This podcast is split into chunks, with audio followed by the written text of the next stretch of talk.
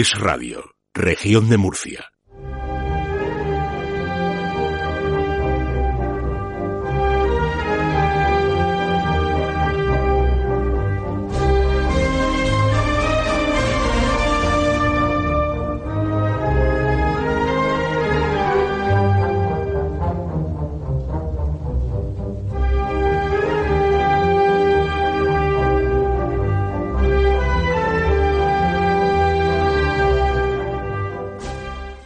Es la mañana en la región de Murcia, con Víctor Pérez.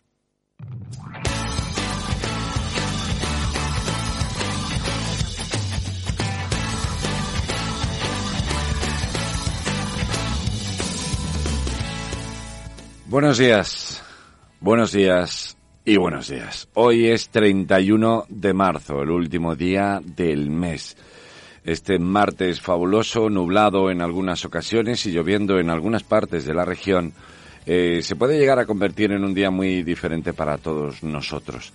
Eh, hoy eh, quiero agradecer a Rafa León que esté a los controles, a todo el equipo de Es Radio Región de Murcia, su compañía durante todos estos días y también me gustaría recordarles que hoy se celebra el Día Mundial contra el cáncer de colon. Se marcó o se, bueno, fue eh, eh, marcado por la ONU con el objetivo de sensibilizar a toda la población eh, sobre las necesidades que tienen todos los pacientes diagnosticados de esta enfermedad.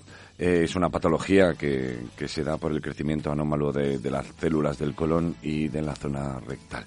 Todo comienza con, con el crecimiento de pólipos y, bueno, pueden transformarse con el paso de años en cáncer, así que es importante ir a revisar y a conocer sobre todo lo del, los factores de riesgos eh, de riesgo de esta de esta enfermedad. Hoy, 31 de marzo, es el Día Mundial contra el Cáncer de Colon.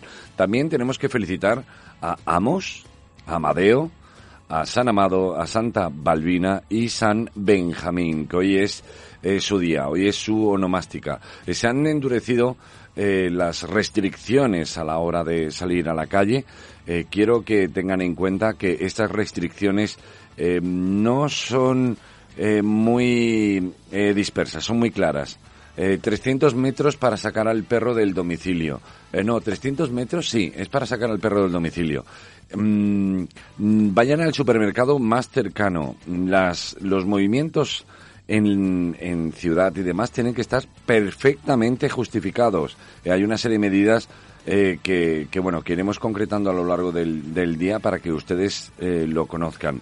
Ya saben que nos escuchan a través del 90.7 en toda la región y 97.0 en la zona de Lorca, a los cuales, a nuestros amigos y amigas de allí, les damos un enorme, enorme abrazo.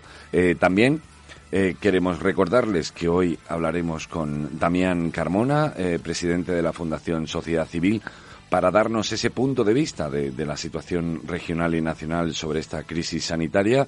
Eh, hablaremos con César Nebot sobre esos juegos, despediremos el programa con un especial cariño a Pablo Molina y hablaremos también con Ramón Chu. Vamos a conocer la predicción del tiempo para el día de hoy. Hoy, 31 de marzo, se prevé eh, que los cielos estén cubiertos con precipitaciones generalizadas que pueden ir acompañadas de tormentas, eso sí, remitiendo por la tarde en la zona del litoral. Cota de nieve en torno a los 1.600-1.800 metros. Las temperaturas mínimas no cambian, las máximas bajan un poquito. Los vientos son un poquito más intensos en el litoral, quedando por la tarde flojos en toda la región. Eh, puede que esté lloviendo ahora. Después deja de llover, a lo mejor a, eso de las tres comienza a llover en, zonas determinadas, vuelve a despejarse y mañana vuelve a repetir, aunque las temperaturas eh, subirán y aparecerán en algunas zonas de la región el sol, pero el día va a estar más o menos igual. Hoy eh, la máxima se dará en Murcia con 17 grados, en Cartagena y Lorca igualan con 15 grados y en Caravaca de la Cruz y Yecla también igualan con la máxima de 14 grados. La mínima la ha marcado Yecla con 3 grados. Son las 12 y 12. Están en Es la Mañana en la región de Murcia. Es Radio Región de Murcia, 90.7. Lorca, 97.0.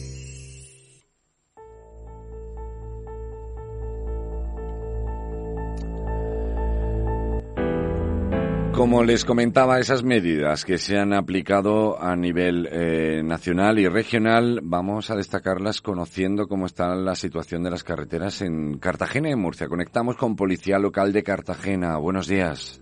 Muy buenos días desde Policía Local de Cartagena. Bastante menos tráfico en las carreteras, sobre todo con motivo de la restricción de los servicios no esenciales.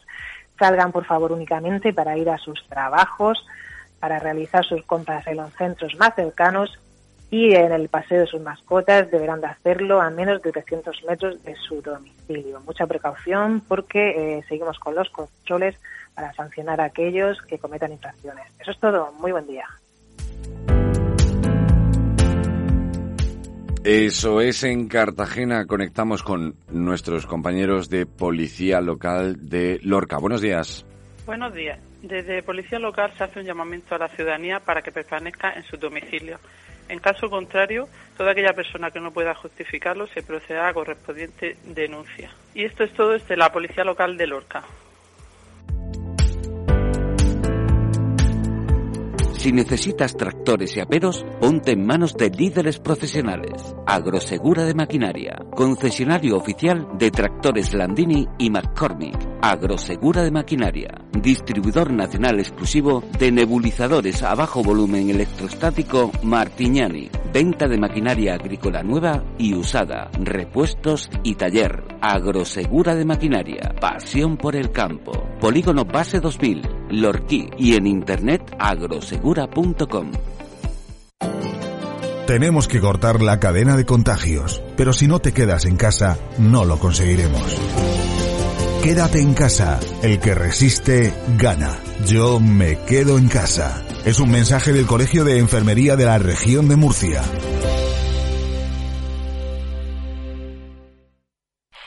¿Tiene inconvenientes para sintonizar los canales de televisión? Contacte con CRIMAT, instaladores de antenas de televisión para comunidades y particulares. 677 42 35 59. En CRIMAT ofrecemos también servicios e instalaciones de energía solar fotovoltaica y domótica. CRIMAT, su instalador de confianza. 677 42 35 59. Recuerde, 677 42 35 59. Durante la alerta sanitaria, Murcia necesita más que nunca tu colaboración. Todos los residuos generados por enfermos del COVID-19 deben eliminarse en una bolsa de plástico en la habitación del paciente. Esta bolsa se depositará en una segunda bolsa de plástico que, bien cerrada, se depositará a su vez en una tercera bolsa que debemos desechar en el contenedor de resto, el de la tapa verde. Nosotros desinfectamos los contenedores a diario por tu seguridad y la de todos. Murcia en casa, quedarte dentro te hace grande. Ayuntamiento de Murcia y Servicios. Es radio. Noticias. Región de Murcia. Es radio. Región de Murcia.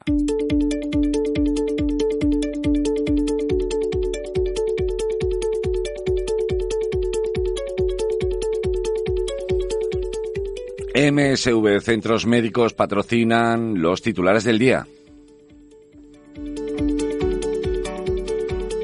Uno de cada cinco trabajadores del campo no va a su trabajo. 920 eh, personas son las afectadas en la región, alcanzan ya los 34 fallecidos y 20 son las personas dadas de alta. Más de 16.000 mayores viven solos el confinamiento en este estado de alarma en la región. El PSOE solicita a López, a López Miras que comparezca en la Asamblea para conocer la evolución de la pandemia. Y el Gobierno regional prepara la prórroga de la concesión de la televisión regional para todo este 2020. MSV Centros Médicos ha patrocinado los titulares del día. Javier. Ok. Luis. Ok. Antonio. Uno de cada tres hombres tiene problemas sexuales. Desde MSV Grupo Médico solucionamos definitivamente los problemas de erección y eyaculación precoz. Pide cita ahora en el 983 44 75. Antonio. Ok. MSV Grupo Médico. Sexual Health for Men. Bulnova, el biofertilizante de Provelte que evita la contaminación de los acuíferos por nitratos, te ofrece la noticia agraria. Patrocinado por Provelte, la noticia agraria, eh, de hecho la hemos destacado como titular principal del día, y es que uno de cada cinco trabajadores del campo no va a su trabajo. El campo regional tiene suficientes trabajadores para garantizar la producción y el abastecimiento de la población mientras dure este estado de alarma. Sin embargo, desde que comenzó la crisis del coronavirus y el confinamiento, el absentismo laboral ha pasado de un 5 los primeros, un 5% los primeros días hasta llegar a un 20%. Hay varios factores que influyen, como señalan desde ProExport hay un repunte de hasta un 20% de medida de cuestiones relacionadas eh, por la propia situación, bajas médicas, personas que tienen responsabilidades familiares y las propias medidas de prevención en el transporte que han provocado que personas que antes compartían trayecto ahora no puedan hacerlo. Además, las medidas de prevención que han debido de implementar las empresas del sector para garantizar la seguridad de los trabajadores han provocado una ralentización en la producción. Así, se han escalado las entradas y salidas, se han hecho turnos y se garantiza la distancia de seguridad mínima entre, entre el personal en las plataformas, en el campo, entre los almacenes, incluso en los comedores, lo que impide que las plantillas puedan trabajar al 100%. Con las mismas horas no podemos hacer la misma producción ahora mismo eh, se está produciendo al 70-80% de la capacidad. Sin embargo, aseguran desde ProExport que el campo no se para, que el sector agrícola está dando al máximo en este momento tan complicado. Todos estamos muy concienciados desde el primer y al último trabajador y empresario y sabemos que tenemos la obligación de abastecer a la población. Bullnova, el biofertilizante de Provelte que evite la contaminación de los acuíferos por nitratos. Provelte colabora con la huella de carbono. Provelte. Noticias. Es en radio. Región de Murcia. El Colegio Oficial de Enfermería de la región de Murcia patrocina esta noticia. 920 son los afectados en la región alcanzan ya el número de 34 fallecidos y 20 son las personas dadas de alta. En la región de Murcia se eleva el número a 920 las personas afectadas a día de hoy por este COVID-19. El número de casos confirmados por coronavirus en la región desde el inicio del brote asciende a un total de 974. La cifra de casos positivos activos suponen un ligero descenso en porcentaje con respecto a estos tres días precedentes. Especialmente trágico y significativo también es el número de fallecidos por coronavirus. En este momento hay 283 personas ingresadas en hospitales, de los cuales 59 están en la unidad de cuidados intensivos y otros 637, cinco más que ayer, que son eh, permanecen eh, contagiados en sus domicilios bajo aislamiento y allí son atendidos como siempre vía telefónica por sus médicos de cabecera. Hasta la fecha se han realizado más de 6.400 pruebas, cerca de 250 en las últimas 24 horas en Murcia y se ha dado de alta de alta hospitalaria a un total de 20 personas. El Colegio Oficial de Enfermería de la región de Murcia ha patrocinado esta noticia. Más de 16.000 mayores viven solos el confinamiento en este estado de alarma. Continuamos con dos semanas más de reclusión domiciliaria ante las eh, que los expertos recomiendan una rutina que incluye ejercicio y ocio además de algo de trabajo, aunque también señalan a aquellos que podrían padecer más las consecuencias del aislamiento. Entre ellos se encuentran quienes viven solos, especialmente las personas mayores. Les voy a dar una serie de datos que son importantes y muy significativos. Eh, por ejemplo, en el municipio de Murcia, unas 16.200 personas mayores de 60 años viven solas y casi un 74% son mujeres. Entre Murcia y pedanías, 2.700 personas tienen más de 80 años, 2.200 son mayores de 85 y 1.200 tienen más de 90 y todas viven solas.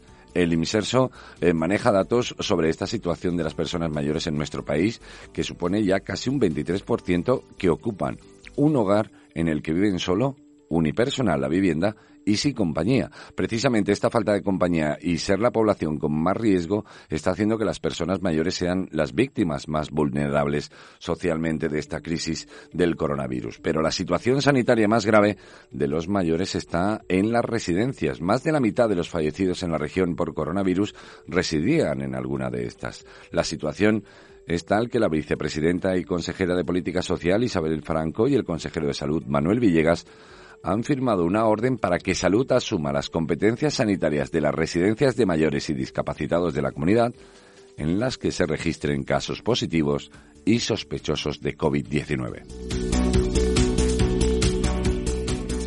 El PSOE solicita a López Miras que comparezca en la Asamblea para conocer la evolución de la pandemia. No es suficiente con que intervenga el consejero de salud. Reclaman también, eh, reclaman que también participe el presidente.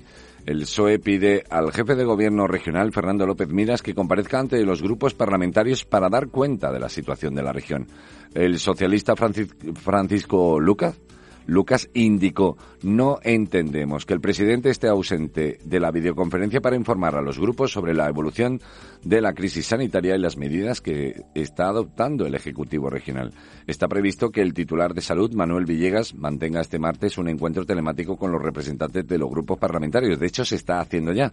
La actividad de la Asamblea Regional está suspendida mientras dure el estado de alarma, aunque el registro de la Cámara sigue funcionando. La Junta de Portavoces estaba convocada para este martes, eh, pero para Lucas y para el PSOE es adecuada e imprescindible la comparecencia del consejero de salud, pero esta crisis tiene otras consecuencias más globales de las que tiene que informar el presidente y considera que la ausencia de, miras en esta videoconferencia sería una falta de respeto. De hecho, no ha comparecido. La consideración hacia la sociedad que representan los grupos y la irresponsabilidad institucional es latente. Para el parlamentario que aduce que la soberanía del pueblo reside en la Asamblea Regional y apunta que es una obligación del presidente facilitar toda la información necesaria a los grupos parlamentarios, máxime, agregan, que en estos momentos en los que atravesamos la mayor crisis de la historia de nuestra región. Nosotros tenemos que añadir que Fernando López Miras está casi a diario dando información uh, correspondiente a la crisis y a la situación, incluso anticipándose a determinadas eh, eh, propuestas y, leyes. Y, y, y, creemos que está eh, perfectamente dando la información. Claro, no aparece delante de los partidos políticos porque es que aparece delante de todo el mundo. Pero bueno, las valoraciones por parte del PSOE ahí quedan. Y terminamos con la noticia de que el Gobierno regional prepara la prórroga de la concesión de la televisión regional para todo este 2020. La Consejería de Presidencia y Hacienda prepara el decreto para prorrogar sin edie el contrato de Secuoya para mantener activo el servicio de la siete región de Murcia como servicio público de información. El contrato con la actual concesionaria expira el 30 de abril y, y el Consejo de Gobierno aprobó el pasado día 18 la licitación del nuevo contrato a la que concurrirán al menos dos empresas de las que nosotros conozcamos, la actual concesionaria y TCO, eh, T0 Estudios, liderada por el grupo Zambudio. Este nuevo contrato tendría una duración de cinco años por un importe máximo de 15, 15 millones y medio de euros anuales. Además, el nuevo contrato primará la programación de contenidos realizados por empresas de la región de Murcia con el objetivo de dinamizar el sector audiovisual regional. Así, la empresa adjudicataria deberá contratar producciones regionales por un porcentaje superior, superior al 25% del importe del contrato. Pero por ahora, todo se queda, como se suele decir, en stand-by y prorrogan el contrato con Secuoya. Es en radio, región de Murcia. Noticias. Gaservi, Ingeniería de Proyectos, Mediciones, Peritaciones, Tramitación de expedientes en ayuntamientos y organismos oficiales, Gaservi Electricidad, Instalaciones y mantenimientos de alta y baja tensión, Gaservi Energía Solar, Instalaciones fotovoltaicas para bombeo de riegos, autoconsumo y aisladas. Gaservi, en carretera de Madrid frente gasolinera Repsol, nave Citroën Cieza, teléfonos 642 54 30 74 y 642 49 05 61. Vengo del despacho de Internacional de Abogados y me han confirmado que me devuelven el exceso que he pagado del IRPF de la hipoteca con todos los intereses de vengados y los intereses de las tarjetas revolving. En Internacional de Abogados somos expertos en derecho bancario y te ayudamos con las cláusulas abusivas y los intereses de tus tarjetas en revolving. Nos puedes encontrar en calle Platería número 44, quinto A de Murcia. Primera consulta informativa gratuita. Llámanos al 968 21 22 95. Encantados de atenderte. Empresario ¿Quieres cambiar la imagen de tu negocio? Cuenta con Eurometal Iluminación. Hacemos que tu negocio llame más la atención con la instalación de pantallas LED. Ponemos a tu disposición pantallas, mupis, monopostes y todo tipo de iluminación LED, letreros, avisos. Además, fabricamos fachadas de composite y tablero fenólico. Eurometal Iluminación. En calle Castillo de la Rache 4, Monteagudo, 968 850440. Es Radio, Región de Murcia.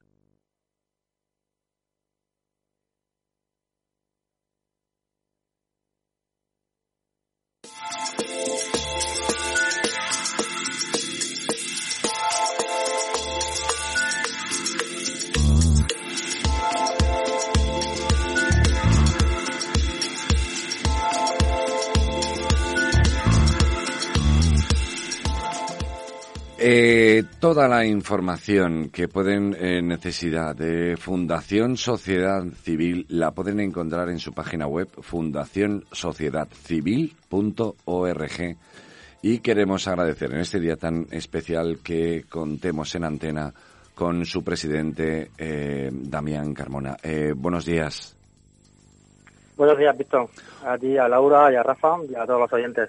Eh, muchas gracias por atendernos. Eh, queremos eh, terminar este, este mes, este día, dando ese punto de vista desde la política, que es lo que verdaderamente nosotros tratamos de primera mano aquí en el magazine de Es la Mañana en la región de Murcia, desde un punto de vista objetivo.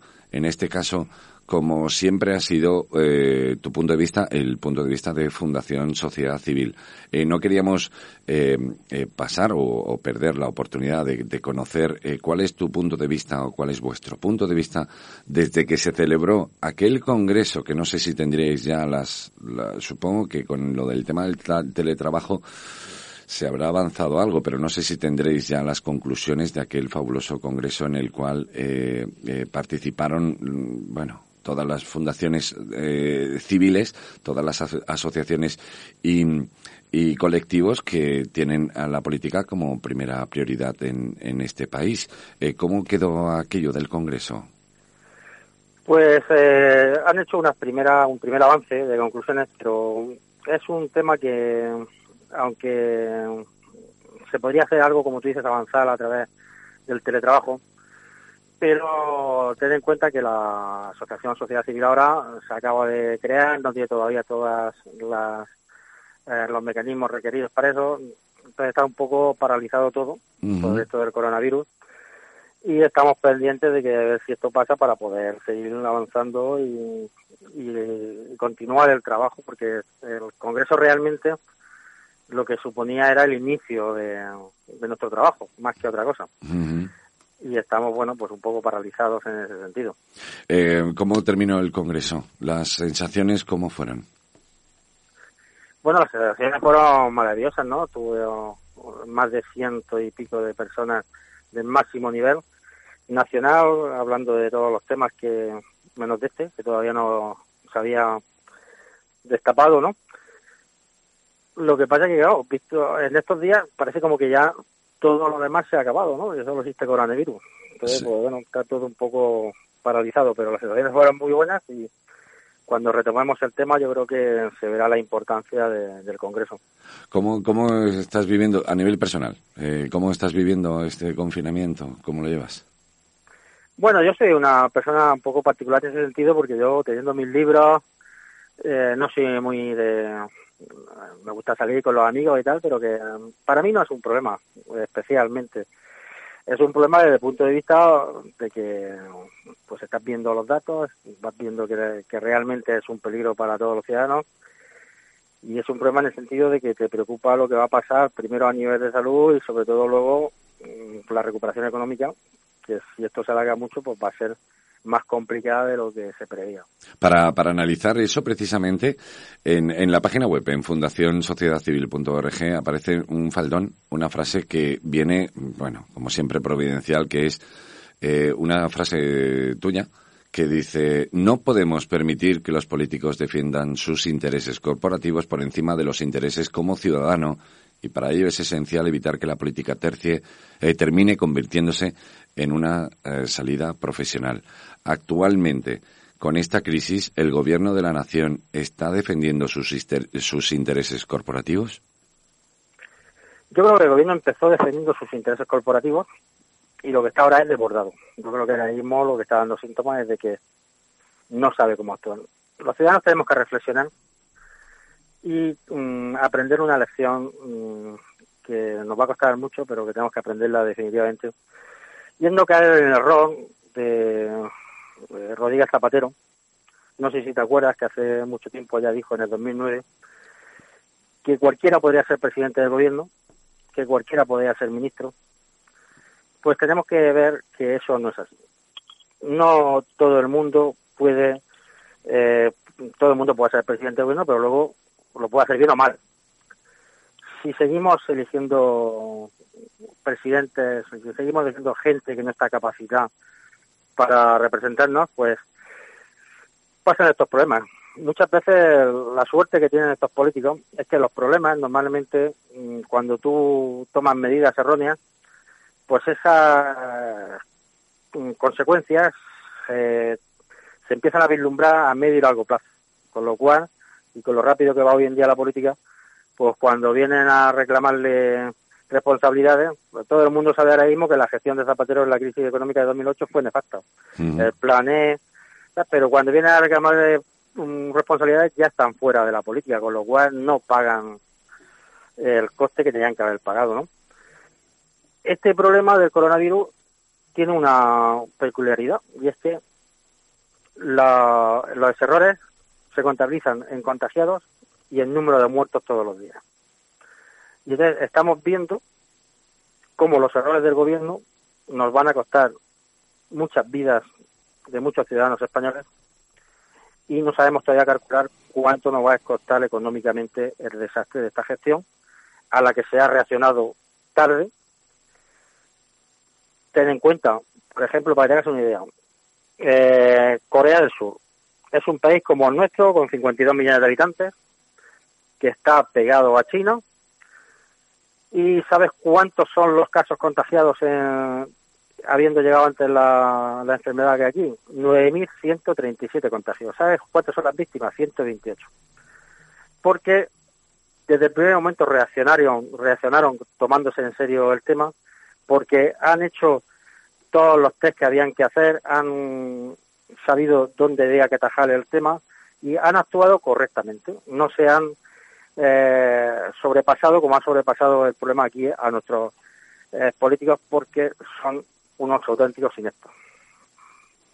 En Corea del Sur se adelantaron a, a todos. De hecho, creo que tomaron medidas cuatro, igual que, igual que Singapur, eh, que tomaron, tomaron medidas eh, eh, a los cuatro días de aparecer la noticia de, de Wuhan, porque no se fiaban del gobierno eh, chino, y es, y es eh, muchas veces dicen que si es suerte o que tomaron las, las medidas a tiempo. Mm, lo que sí está claro es que Corea del Sur combatió perfectamente la propagación del, del COVID y, como dice Damián, las, la, bueno, los números están ahí. de hecho, ya lo han pasado. O sea, ellos ya lo han pasado, ya están haciendo eh, vida normal. Lo han pasado con 128 víctimas. Sí.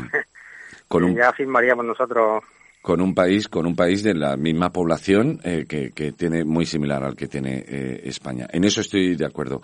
Eh, ¿qué, qué, ¿Cuáles son esas cosas que han gestionado mal el gobierno de la nación a nivel sanitario, a nivel de previsión, a nivel de desoír la, la, el Consejo de Estado de la Unión Europea y la Organización Mundial de la Salud, permitiendo lo del 8M. Eh, ¿qué, qué, qué, es lo que se ha hecho mal de, por parte del gobierno de la nación?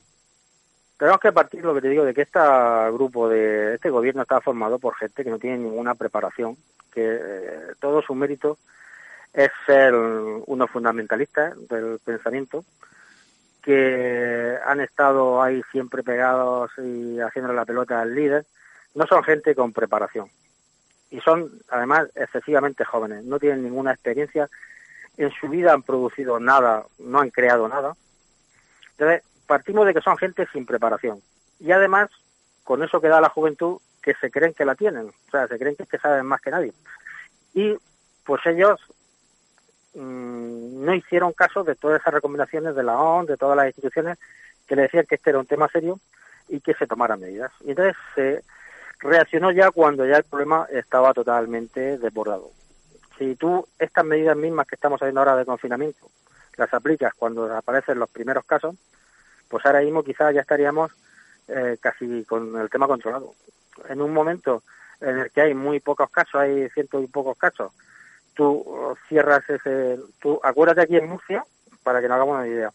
No puede ser que tengamos un contagio en Madrid ya totalmente desbordado y no se cierre y venga la gente de Madrid aquí a la manga y traslade el virus aquí. Entonces, eh, el tema es que se ha reaccionado, fundamentalmente se ha reaccionado tarde por dos motivos. Uno es, principalmente, que son ineptos y no le dieron la importancia que esto podía llegar a tener. Y el segundo, pues que como son unos fundamentalistas ideológicos, ponen la ideología por encima de eh, las soluciones y de los problemas. Y entonces, como tú has dicho, ponen sus intereses de partido por encima de los intereses de los ciudadanos. Para ellos era fundamental lo de la manifestación del 8M, pensaban que eso políticamente tenían que hacerlo y pusieron en peligro no solamente a ellos, que son los primeros que están eh, infectados, sino que han puesto en peligro a todos los españoles. Y a nivel regional, ¿hay alguna crítica? También se ha desbordado, tenían que haber actuado las comunidades autónomas de una forma diferente. Eh, Fernando López Miras y todo su equipo tenía que haber hecho también la previsión a nivel eh, regional para hacer frente a esta crisis. Esa es la excusa que pone el gobierno. Ten en cuenta que las competencias de las pandemias son exclusivas del gobierno central.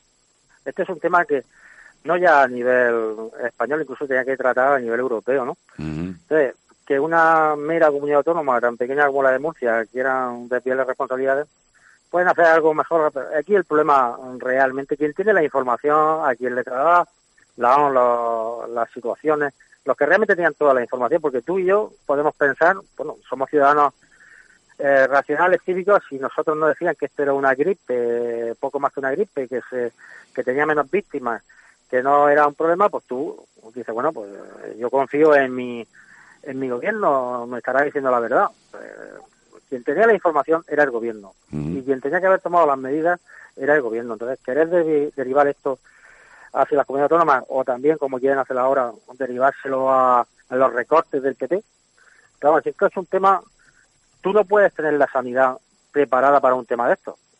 Tú, la sanidad ordinaria, pues tú puedes tener más o menos recortes en función del dinero que tengas, pero todo el mundo, incluso ellos, decían que la sanidad española era una de las mejores del mundo.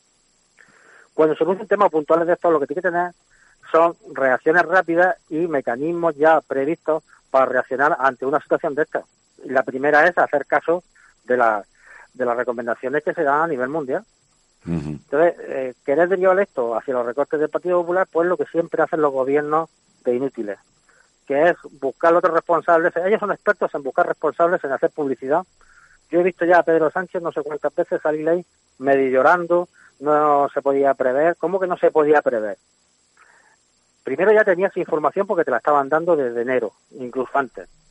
Pero es que además hay un, un vídeo que he visto de Big Gay en el 2015 donde describe perfectamente la posibilidad de que esto pasase. Porque además no es que sea la primera vez que ha pasado con otros tipos de coronavirus y ya no era la primera vez que pasaba. Y en el 2015 ya Big Gates, esos empresarios que odia Pablo Iglesias, esos empresarios que, que han producido un montón de puestos de trabajo, que han pagado un montón de impuestos, que han producido y que unos políticos como Pablo Iglesias que lo único que hacen es eh, querer distribuir lo que otros han creado, porque ellos lo único que plantean, Pablo Iglesias y por desgracia Pedro Sánchez parece ser que le hace caso, lo único que están planteando es a la gente que ha creado, a la gente que es capaz de producir, le vamos a quitar todo para distribuirlo, porque ellos no son capaces de crear nada. Entonces tú, si se lo quitas todo a los que han creado, pues lo que va a hacer la gente esa es, pues, decir, pues, pues trabaja tú y crea tú lo que tenemos que tener claro es que si hay gente preparada.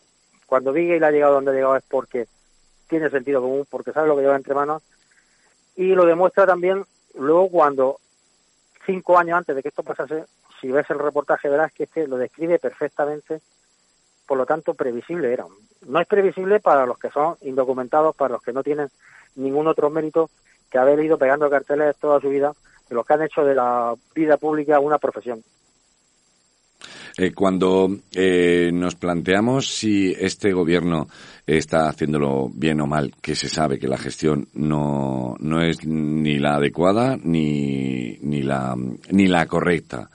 Eh, esto puede afectar, no, puede afectar, no. Eh, se han tomado unas medidas más restrictivas y nosotros hablando con eh, Pablo Molina, generalmente siempre a última hora del, del programa, siempre tenemos esa discusión de decir, más restrictivo no es necesario. Si se están tomando las medidas a nivel económico nos va a pasar mucha factura. Y yo soy de los que opina, eh, si lo hacemos más restrictivo a lo mejor lo podemos controlar en menos tiempo. Ya no, pero si esto se ha ido de madre, eh, ¿cómo nos puede llegar? ¿Cuál es, cuál es el, punto de vista que, tiene Damián Carmona de, de, Fundación Sociedad Civil al respecto? ¿Nos puede afectar esta restricción eh, en exceso, si es valorada así, a nivel económico, esta paralización por tanto tiempo? Estos problemas eh, siempre pasa lo mismo, ¿no? Una vez que te equivocas en el inicio, cada vez es más complicado ya tomar medidas que sean... Nosotros nos equivocamos, llegamos tarde por culpa del gobierno que no reaccionó a tiempo. Pues bueno, es que es ridículo. Si, ni siquiera, como si tú intentas comprar los mecanismos que necesitas para proteger primero a los médicos y luego a los ciudadanos, intentas comprarlos en enero, pues hubiera sido mucho más sencillo, más económico y habían mm, productos ah, para poder comprar, ¿no? Disponibles. Si tú lo intentas hacer ahora en, marzo, cuando toda la pandemia está desatada, pues es súper complicado y luego llegamos a situaciones ridículas como que se compran no sé cuántos miles, cientos de miles de test que no funcionan. Entonces, cuando tú te equivocas desde el principio, luego es muy complicado ya mm, darle la vuelta a esto. Ahora ya lo que tienen que hacer esta gente, tenemos que entre todos, que por supuesto que la sociedad civil aquí sí está reaccionando en, el 99% de forma estupenda, ¿no? La gente estamos cumpliendo con el confinamiento a pesar de todas las las penalidades que eso supone, las posibilidades de actividad económicas que vamos a tener todos. Estamos haciendo lo que se nos dice la sociedad civil estamos reaccionando correctamente. Pero el problema es que ya llegamos tarde y ya va a ser muy difícil que no paguemos un duro peaje por estos errores del gobierno.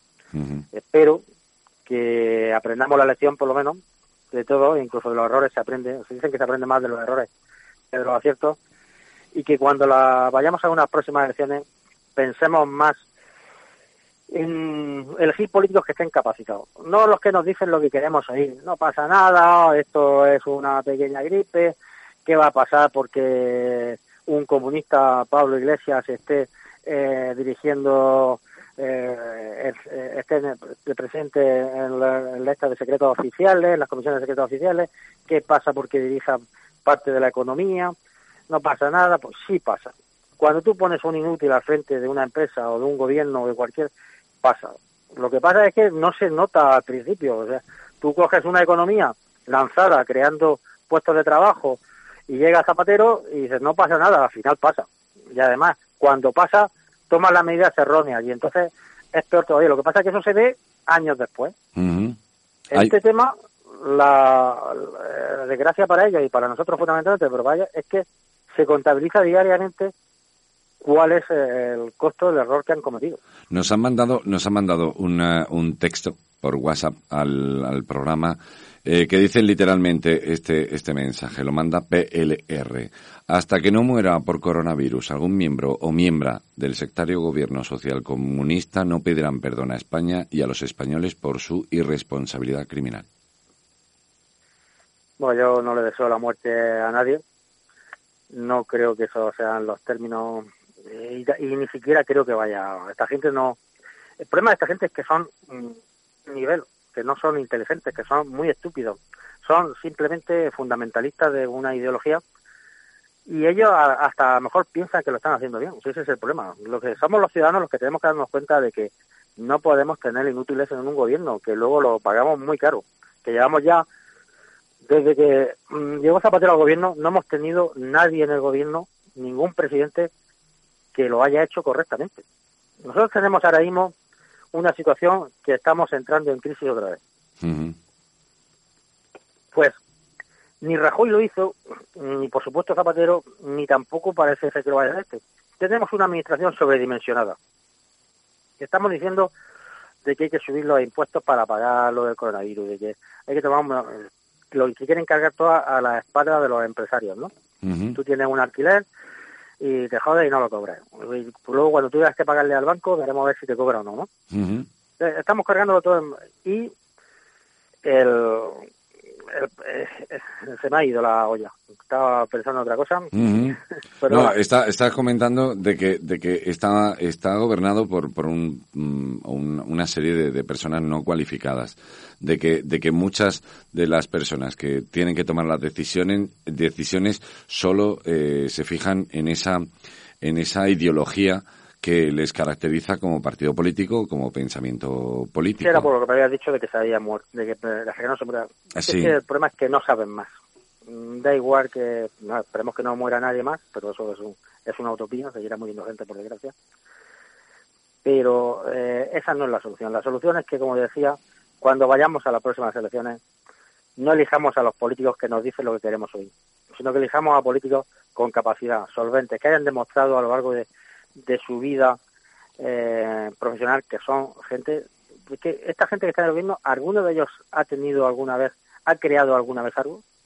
Son gente que vive de la política toda su vida, no han tenido nunca una empresa, no han creado, no son profesionales, no han conseguido nunca nada para sí mismos, ¿qué van a conseguir para los demás? Eh, salió salió un, meme una, bueno, eh, durante todo el tema de la crisis sanitaria, incluso salió una propuesta para para declarar a Mancio Ortega como eh, bueno como premiado para o que se, se nombrara como premiado del Príncipe Asturias a, a Mancio Ortega eh, también eh, se han destacado las labores, eh, bueno, desinteresadas de muchas empresas y muchos empresarios que, tienen éxito, como por ejemplo el presidente de el Roig de, Mercadona. Em, estas personas serían aptas para poder llegar a gestionar como una empresa el, el gobierno, por ejemplo, un ministerio pues alguien que es capaz de crear Zara, yo creo que puede perfectamente hacerlo mejor que Pedro Sánchez, seguro, y que, Zapatero también, y que Pablo Iglesias también. Es lo que te decía, una persona como Bigel, que bueno, tú lo oyes siempre, allí en la lejanía, piensas que, como dice, diría Pablo Iglesias, ¿no? Se han hecho ricos explotando a los pobres con las pluralidades. No, se ha hecho rico porque ha tenido una idea que no ha tenido nadie y ha sido capaz de llevarla hasta el final, porque tiene sentido común, porque sabe lo que lleva entre manos, porque ha trabajado mucho. Entonces, este tipo de gente ha demostrado que son capaces de crear, de que coger una empresa y transformarla en Zara, que es un, imperio a nivel mundial. Esta gente coge un país como España, que es un gran país, y si nos descuidamos dentro de poco será Venezuela. Por supuesto que esta gente está preparada, pero te vas a ejemplo, mira, yo no entiendo como una persona como Pizarro, que ganó el debate a pesar de lo que crea mucha gente.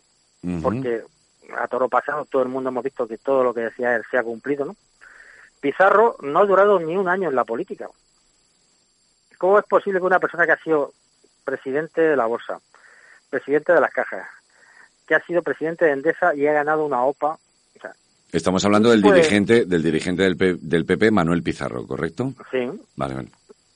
Manuel Pizarro, con un currículum bestial, con unos conocimientos, duró un año en la política, porque la política no selecciona hoy en día los políticos, los líderes de los partidos políticos, son tan pocos líderes que no seleccionan a los mejores, seleccionan a los que le hacen la pelota, a los que se cuadran cada vez que ellos hablan, a los que justifican lo injustificable. O sea, tú tienes a Pedro Sánchez que te dice, no voy a pactar nunca ni con, eh, con Podemitas ni con los separatistas y al día siguiente te dice que este es un pacto ilusionante de progreso.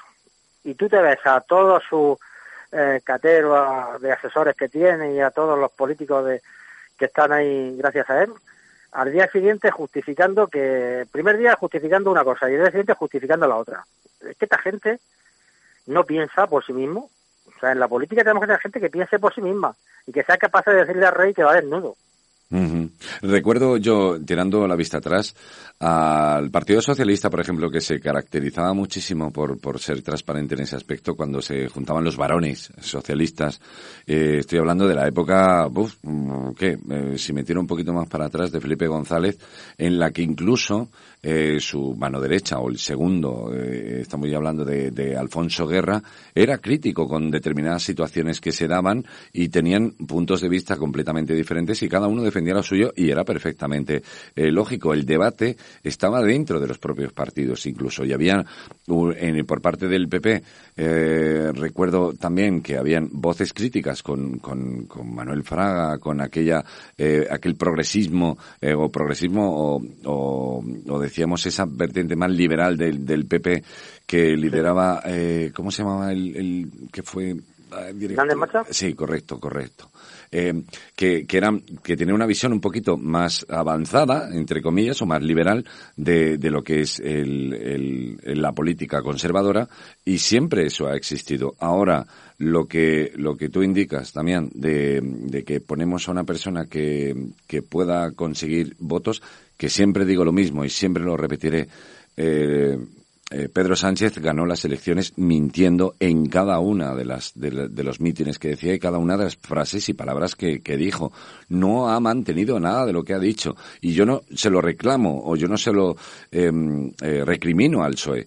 Lo que sí se lo recrimino es que el PSOE se ha convertido en sanchista y eso eh, está claro, lo, lo, lo puedo decir delante de todo el mundo y si me, me tapan la boca pues eh, me extrañaría muchísimo porque es que eso lo hemos visto a diario. Y estoy muy de acuerdo contigo en que esto eh, se ha ido de madre y se ha convertido en, en un vamos todos detrás de, del como borregos.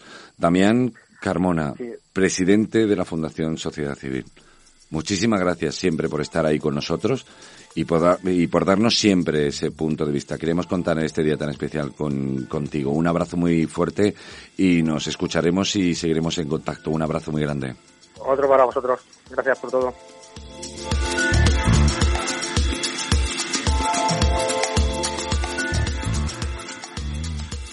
Es la mañana en la región de Murcia, con Víctor Pérez. Durante la alerta sanitaria, Murcia necesita más que nunca tu colaboración. Recuerda bajar la basura a partir de las 8 y asegúrate de que la bolsa esté cerrada y siempre dentro del contenedor. Nosotros desinfectamos los contenedores a diario por tu seguridad y la de todos. Murcia en casa. Quedarte dentro te hace grande. Ayuntamiento de Murcia y Ferrovial Servicios.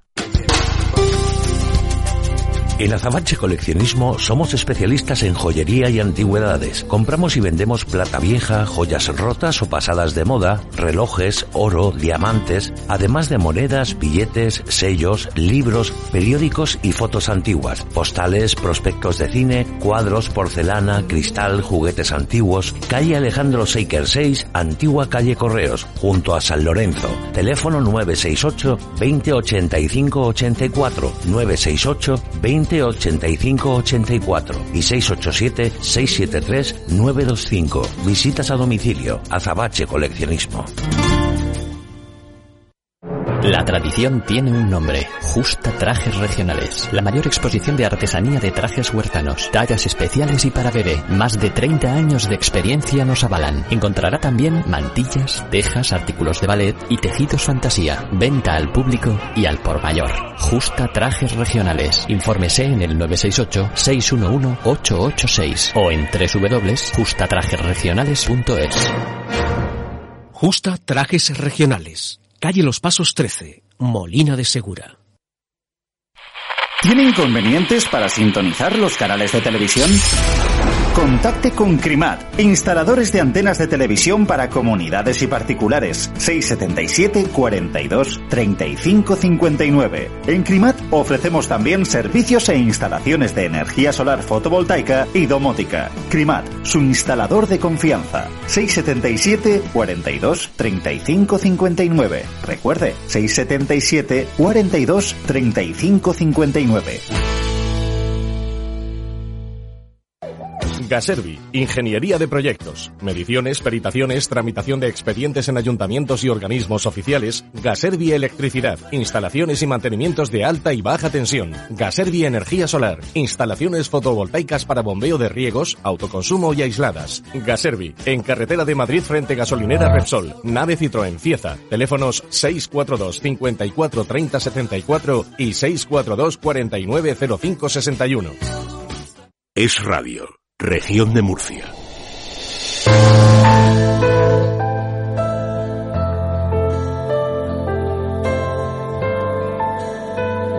Estos estos días eh, hay una oleada de ayudas y de gestos solidarios eh, que, tal y como indican, eh, hay, artistas y, y personajes de la vida pública que de manera altruista y espontánea pues expresan estos, estos sentimientos que nos fortalecen. En estos días, por ejemplo, eh, ayer sacó esta canción inédita Vanessa Martín junto a David eh, Santiesteban un llamamiento a la unión, como ellos dicen en su página web, en el vídeo, eh, a la empatía y a la solidaridad. Se ve a Vanessa Martín cantando en, en su comedor y está montado con eh, esta canción que es un canto a la vida, está montado con imágenes de, de, de gente aplaudiendo a los servicios sanitarios, de gente hospitalizada, del personal eh, que está trabajando en la sanidad diaria a, diario.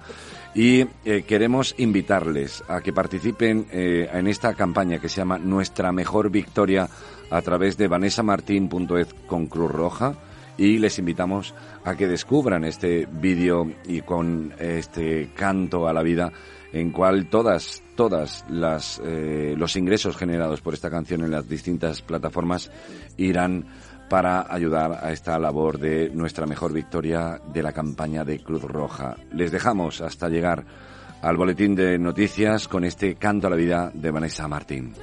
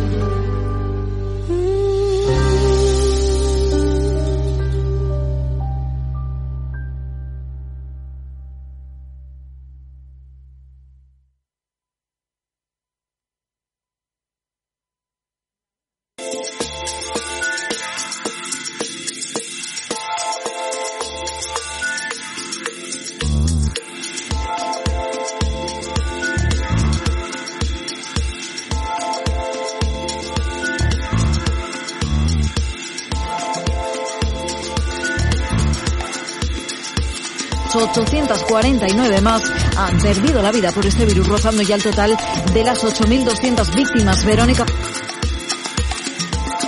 de emergencias sanitarias, María José Sierra, las UCI son la mayor preocupación. De hecho, hoy ha habido 334 ingresos en la unidad de cuidados intensivos más que ayer y en este sentido se sigue valorando la posibilidad de trasladar a algunos pacientes a otras comunidades para quitar presión a las UCIs más congestionadas. Como decías, hoy se ha registrado un nuevo máximo diario con 849 muertos más que elevan la cifra de fallecidos a 8.189. La Comunidad de Madrid sigue liderando el ranking seguido de Cataluña, aunque Sierra dice que la tendencia se mantiene y achaca el aumento al fin de semana. Es verdad que en el día de hoy, si ven los, datos, tenemos un ligero aumento en los casos totales en Cataluña y en Madrid, pero hemos estado esta mañana hablando con los responsables de vigilancia de estas comunidades y aunque hay que tomarlo con prudencia y hay que ver la evolución en los siguientes días, eh, lo que pensamos es que es un acúmulo de casos del fin de semana que nos reportaron, nos informaron ayer por la noche. Rueda de prensa en la que han hecho balance también de detenidos la policía y la Guardia Civil. En total, 73 personas fueron ayer eh, arrestadas por quebrantar las leyes de confinamiento y no solo por ello, algunas también por atentado a la autoridad. José Manuel González es el director adjunto operativo de la Policía Nacional. Los otros dos detenidos lo fueron cuando se encontraban en la calle varios jóvenes y al solicitarles que volvieran a sus domicilios por incumplir el confinamiento, se enfrentaron a los agentes, debiendo solicitar apoyo de más policías dado el numeroso grupo que estaba en la calle. Uno de los detenidos intentó agredir a uno de los agentes con un cuchillo siendo atendido, atendidos varios policías en el hospital por lesiones sufridas. Agresiones a agentes que lamentablemente se siguen produciendo mientras la Guardia Civil ha detenido también a varias personas que trataban en Alicante de marcadear con tabaco ilegal o a un grupo de narcotraficantes, en este caso en Galicia. José Manuel Santiago, general de brigada del Instituto Armado. En el día de ayer se procedió a la incautación de 22 toneladas de tabaco de contrabando valorado en casi 3 millones y medio de euros. También la Guardia Civil ha interceptado un alijo de más de tres toneladas de cocaína en la ría de Arosa en dos planeadoras. El esfuerzo continuado de la Guardia Civil ha llevado a la detención de siete narcotraficantes, entre ellos al cabecilla de la red. Y mientras tanto, de lo que estamos pendientes ahora es de la rueda de prensa posterior al Consejo de Ministros para que el Gobierno dé detalles del nuevo paquete de medidas para las familias, mientras en el Partido Popular insisten en que se modifiquen los últimos decretos si se quiere el apoyo del principal partido de la oposición. Miriam Muro, muy buenas tardes. Buenas tardes, Noelia. Desde el Partido Popular insistían hoy, como ya dijo ayer Pablo Casado, en que no pueden apoyar los dos últimos reales decretos del Gobierno si no sufren antes modificaciones. Los populares proponen trasladar, por ejemplo, los pagos de los impuestos a septiembre y exonerar de los mismos a pymes, autónomos y sectores que no tengan ingresos. Además, Maroto lanzaba este mensaje a Pedro Sánchez. De aquí a que se pueda celebrar la siguiente sesión de convalidación de los reales decretos, es el espacio de tiempo que tiene el Gobierno para entender una reflexión. Uno no puede ser presidente del Gobierno con Rufián, con Otegi con Torra los días pares y cuando te deja tirado todo eso, pedirle al PP que te apoye en todo sin siquiera hablar con el PP. Parece que la reflexión es muy sencilla, sencilla para todos menos para Sánchez. Y más sobre economía, porque a la espera de conocer los datos de estos meses en los que previsiblemente el déficit se va a disparar, hoy hemos conocido que ya el pasado año, antes de la pandemia, el gobierno superó en cerca de 9.000 millones de euros el objetivo previsto. Rocío Regidor.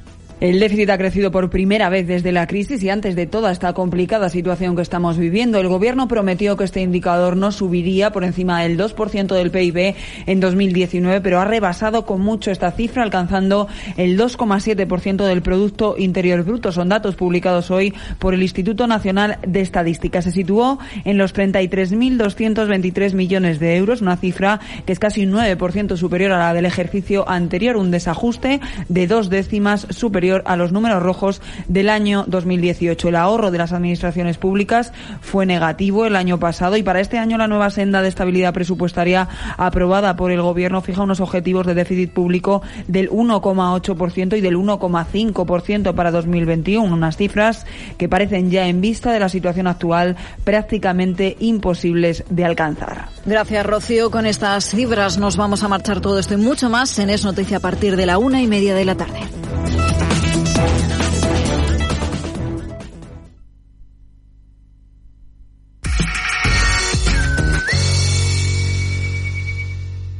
Es Radio, región de Murcia. Hola a todos los radioescuchantes. hecho hijo, pero esto que es lo que es.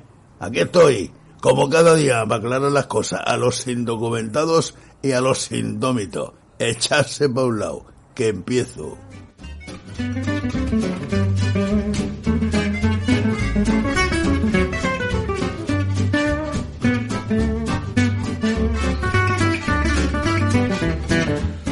Buenas tardes, Ramonchu, ¿cómo estamos? Hola, muy buenas tardes, visto. ¿Cómo Aquí estamos. ¿Qué quieres que te diga? Es que tengo como el del poema, tengo una cansera. Tiene una cansera. Qué bonito fue ese regalo que le hiciste a nuestra compañera en su Es momento. que, es que es un poema precioso. Eh, te- si, te, si te pido, es una cosa muy extraña, porque lo hiciste hace cuestión de unos días. Eh, hará un par de semanas a lo sumo. Em, Sí, más o menos fue así. si te lo vuelvo a pedir, ¿me lo regalarías a mí? Claro que sí. Eh, ¿Cuánto tiempo necesitas para, para leerme y recitarme esa cansera? Pues nada, buscarlo ahora mismo aquí en el Istesne, Vale. que como me he enterado que nos van a rebajar la cuota al 50% del gobierno, porque como gastamos más luz y más internet, nos lo va a rebajar. Claro, el 50% claro. Para ayudarnos. Eh, Bueno, eso es lo que ha pensado, pero después se ha levantado y ha dicho que coño, aquí de bajar nada. Eh, tenemos que decir que, que Cansera es de Vicente Medina, que hizo, hizo mucho por, por la poesía, muchísimo por la poesía de, de casa, de aquí, de la tierra, que me encanta, con el, ese anda tú si quieres, que a mí no me queda ni un solo aliento, Sí, señor. ni una onza. Aquí lo tengo ya. ¿Lo tienes ya ahí? Ya, hombre, claro. A mí me encanta. De hecho, conozco a mucha gente, conozco a mucha gente que se emociona con esta, con esta poesía. Yo siempre, me, si me notáis que después se me corta la voz, no es que lo haga de... de es, es que se me corta la voz. Es que son, es como el, la, la elegía a Miguel, a, a- a Miguel Ramón sí. A Ramón Sige de, de Miguel, Miguel Hernández. Hernández. Sí, correcto. Que me pasa igual. Tengo, tengo que agradecerte eh, personalmente. Después ya a la hora de la despedida, eh, eh, bueno, porque no lo saben los oyentes, pero aquí hay un impasse que después eh, diremos. Eh, eh, pero quiero agradecerte personalmente que estés a diario con nosotros. Muchísimas, muchísimas Estoy gracias. encantado de la vida y tú sabes que es una de las cosas que más a gusto hago. Y hago muchas al cabo del día. Porque estas son las cosas que a, a las personas nos dan vida. Eh, solo quiero decir una cosa. eh, de la mano de Ramón Chu, de José Francisco Salado, eh, para todos ustedes, de verdad, uno de mis poemas favoritos de Vicente Medina, La Cansera.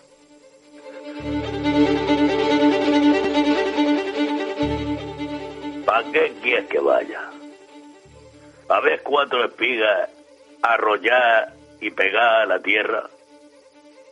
¿Para ver los sarmientos ruines y mustios y ennúan las cepas?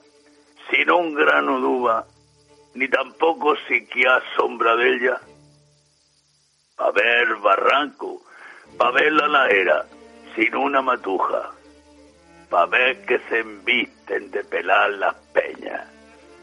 Anda tú, si quieres, que a mí no me queda ni un soplo de aliento, ni una onza de fuerza, ni ganas de verme, ni de que me mienten siquiera la cosecha.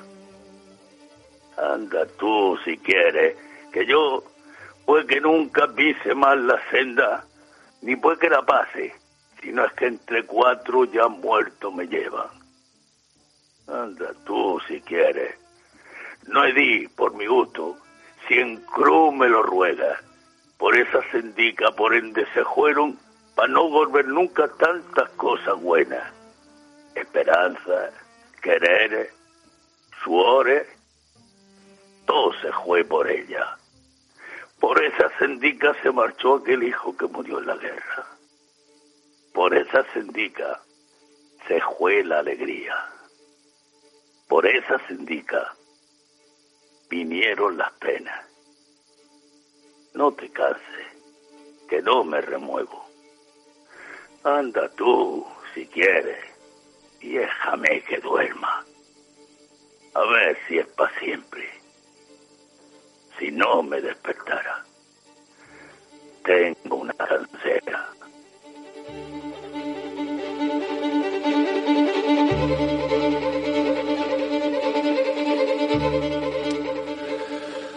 Ay, gracias, eh, Ramón Chu, por regalarnos esto. De nada, es- es que, es que hay cosas grandes en esta vida. Sí, hay cosas muy grandes, como usted, por ejemplo, como tú.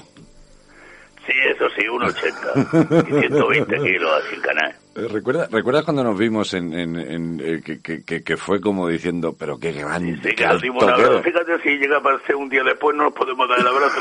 coño. un día después, justo. Fíjate tú, el día después ya dijeron, aquí ni abrazos, ni repico, ni mordisco, ni repudio. Ni nada, ni Nada de nada, nada de nada, nada de nada. Nada de nada. Eh, Pero, bueno, oye, que yo fui a darte un abrazo y tuve que mirar para arriba. Que joder, sí. que tú eres de un 80, sí, pero bueno. Coño, yo mido 80 y tuve que mirar para arriba, pues a lo que te digo, Una- yo contigo a comer pruebas no iba. Iba a pillar todas las de abajo. Eh, me quiero me quiero quedar con tantos momentos buenos, con tantas palabras buenas, con el, el- yo quiero que lo guarde por si algún día es necesario Pijomur, ¿vale? Aquellas bases del partido político que posiblemente Señor. solucionaría. Y que tenemos que ponerlo en marcha porque está como están las cosas, ya verás. Ya verás como, como bueno, esperemos, esperemos que la, que la cosa mejore. Ya no digo que cambien, sino que mejore y que, y que nos podamos escuchar siempre eh, con todo, con todo el cariño y con todo el, el buen humor que cada día, e incluso de vez en cuando hemos dado algún toquecico de, oye, que, que estoy, toque de- ah, Eso es como, eso es, lo que es el, el repullo. el repullo. Sí, es que da el burro cuando te arrima y te pega una cosa en todos los mismos Sí, que te sí. Eso, eso. Me, me, me ha encantado hablar con, eh, con esas propuestas a lo largo de estos meses de, de, de Pijomut, para los que son del este sur. Eh, también eh, con, con esos chistes, con esos con esas eh, gracias, con esa alegría y con esa positividad que siempre nos has dado aquí en eh, Es la Mañana en la región de Murcia. Ramón Chu, eh, muchísimas gracias a ti. Yo estoy triste porque tal, tal como me lo estás diciendo, me huele más mal. Estamos, estamos con, con mucha positividad. Eh, Ramonchu, gracias por estar siempre aquí. Quiero que le Un dé, abrazo para todos los, los indocumentados y los indómitos e incluso la gente buena que hay más que de los otros. ahí estamos. Quiero que le dé las gracias a José Francisco Salado, ¿vale? Un abrazo muy grande. Se lo doy de tu, de tus partes, de, de tu parte. Un abrazo y a disfrutar y a cuidarse. Rafa, adiós Rafica, Hasta siempre. hasta luego.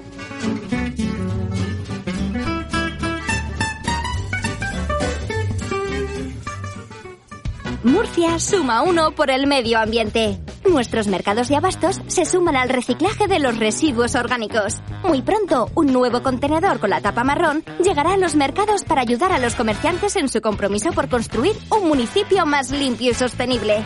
Descúbrelo en murciasuma1.es. Value Waste es un proyecto cofinanciado por el programa Horizonte 2020 de la Unión Europea. En Esamur trabajamos cada día por darle al agua una nueva oportunidad.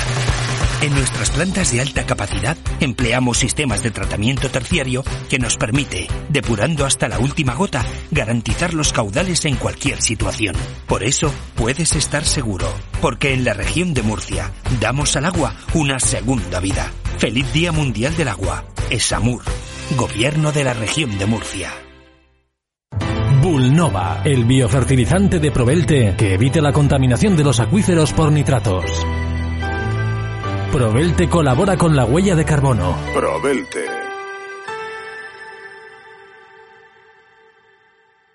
Empresario, ¿quieres cambiar la imagen de tu negocio? Cuenta con Eurometal Iluminación. Hacemos que tu negocio llame más la atención con la instalación de pantallas LED. Ponemos a tu disposición pantallas, mupis, monopostes y todo tipo de iluminación LED, letreros, avisos. Además, fabricamos fachadas de composite y tablero fenólico. Eurometal Iluminación. En calle Castillo de la Rache 4, Monteagudo, 968 850440.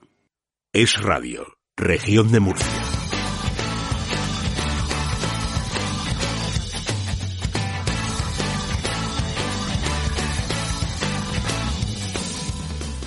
Quince minutos, un cuartito de hora pasa de la una y contamos con eh, profesor de economía, con econometra, eh, con esa eh, vertiente tanto a nivel estadístico y, analítico como de potenciador de el buen aprovechamiento del tiempo eh, libre con del tiempo de ocio y el tiempo libre con eh, esos juegos que siempre nos recomienda César Nebot, al cual tenemos en antena. Buenas tardes, César. Buenas tardes. Eh, Encantado siempre hablar con vosotros. Eh, me, me- me ha gustado muchísimo esto de meterme en, en murciajuega.es, pero no sé dónde puedo ver el tema de los juegos. Si tengo alguna duda, ¿dónde me meto? Mm, Vale, eh, nos puedes seguir en, en redes, en arroba murciajuega, eh, que ahí también aparece el, el tema de, de los juegos. Entonces es que la página de murciajuega.es pues es, es estilo blog, entonces hay que bajar, hay que buscar un poquito, ¿vale? Pero pero sí que, bueno, pues estamos Ah, mejorando vale. un poquito la página. Vale, o sea que conforme vas bajando, que vas bajando el, eh, la página web, pues te, te va apareciendo. Es que mira, estoy viendo lo de Patchwork eh, Sí, sí, eh, que sí, comentaste. comentando la semana pasada. Cor- eh, tenéis sorteos y todo. Virus, sí, sí, es verdad. Aquí está todo bajando, bajando, bajando. Vale, vale, vale, vale. Eh, ¿De qué, eh, de qué, a qué juegos nos vas a recomendar hoy de cara a, a continuar con, con este confinamiento que debemos guardar todos? Bueno, pues eh, hay, hay multitud de, de juegos, no hay muchos, pero bueno, voy a voy a recomendar algunos que, le, que les van a, a gustar bastante. Eh, creo que no estuvimos hablando de un juego que se llama Ubongo. Ubongo Sí, lo estuvimos comentando por encima, sí, pero muy rápido y fue en la despedida de esos dos vale, minutitos que nos quedaron, efectivamente, por sí. eso mismo. Sí que me gustaría incidir un poquillo en él, porque todo el mundo, en cuanto vea Ubongo, lo entenderá perfectamente, porque somos la generación que también ha jugado a, a los al Tetris, ¿no? Ujú. Bueno, pues eh, es un Tetris competitivo de juego de mesa, donde eh, las piezas que, que tenemos en cada momento se tienen que combinar para completar figuras. Es muy sencillo, se aprende en dos minutos eh, y las partidas son de 20, de 20 a 30 minutos y, bueno, pues a partir de, de 8 años. O sea, es, es muy adecuado, es muy fácil y los, los críos además tienen una visión espacial fantástica. Ah, ¿Has Otro- jugado, otro has jugado a él? Hombre, vamos, lo tengo, lo tengo quemado el juego de Tengo, la base de- tengo, de tengo una pregunta. Eh, Son cuatro jugadores por cada uno de los lados del tablero, ¿correcto? Sí, sí, son cuatro, es eh, de dos jugadores a cuatro. Vale, eh, entonces tú en el tablero vas colocando esas fichas del Tetris que todos recordamos, la Z, Sí. la T, el palito largo de, de cuatro unidades, y entonces tú tienes Exacto. una serie de fichas que no sé si se tirarán unos dados y en función de esos dados Exacto. tú tendrás que colocar en una función ficha. del dado tienes que buscar cuáles son las fichas que tienen que completar un espacio. Ajá. O sea, no es como- exactamente como el Tetris, sino que tenemos un pequeño tablero que se va, que cada ronda es nuevo, y en ese pequeño tablero tenemos que completar ese, esa figura con las fichas que nos dice el dado que tenemos que coger. Ujú. Cogemos las fichas y tenemos que ir dándole vueltas hasta que lo encajamos todo.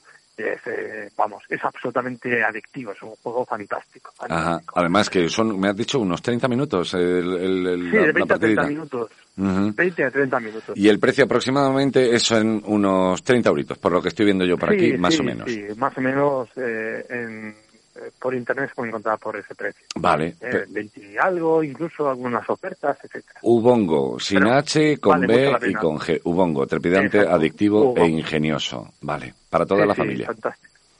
A ver, otro otro juego que es eh, para, para críos es fantástico, es muy divertido eh, y vamos a poder jugar con ellos porque es un juego de mesa de habilidad. Eh, este juego eh, se llama Escuela de Pingüinos. Escuela de pingüinos. resulta- sí.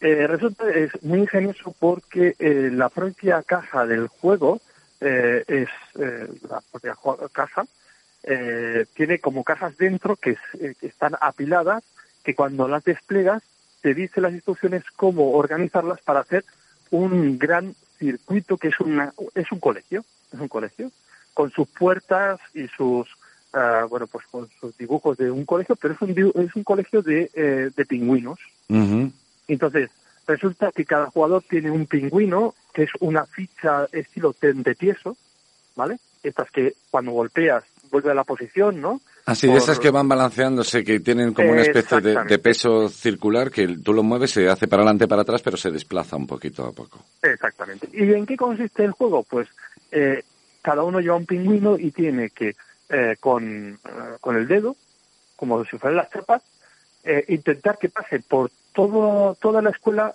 eh, quedándose robando un- unos pescados para para eh, bueno pues cada pescado pues un- son puntos que le va a dar cartas con puntos de victoria Ujú. etcétera y bueno pues esos esos pescados eh, los tienes que conseguir antes de que te case el pingüino que está de inspector del día, ¿no? Entonces, cada ronda uno de los jugadores hace de, de pingüino que tiene que cazar los otros. Entonces, es una carrera para que no te cace y si te caza te, te retiran el carnet, el pase y entonces, pues, pues tiene una serie de consecuencias. Estoy Varias rondas Sí. y se van consiguiendo puntos y vamos, es absolutamente divertido, es eh, básicamente de, de, habilidad y con los críos eh, funciona muy muy bien. Estoy viendo, estoy viendo ahora mismo la imagen de la, del tablero y la verdad es como, como tú dices, la caja se hace como una especie de departamentos que, que es una escuela de pingüinos donde tienes que ir pasando por una de la serie de puertas y demás y tienes que disparar a tu pingüino y demás y te, tiene pinta de ser muy divertido.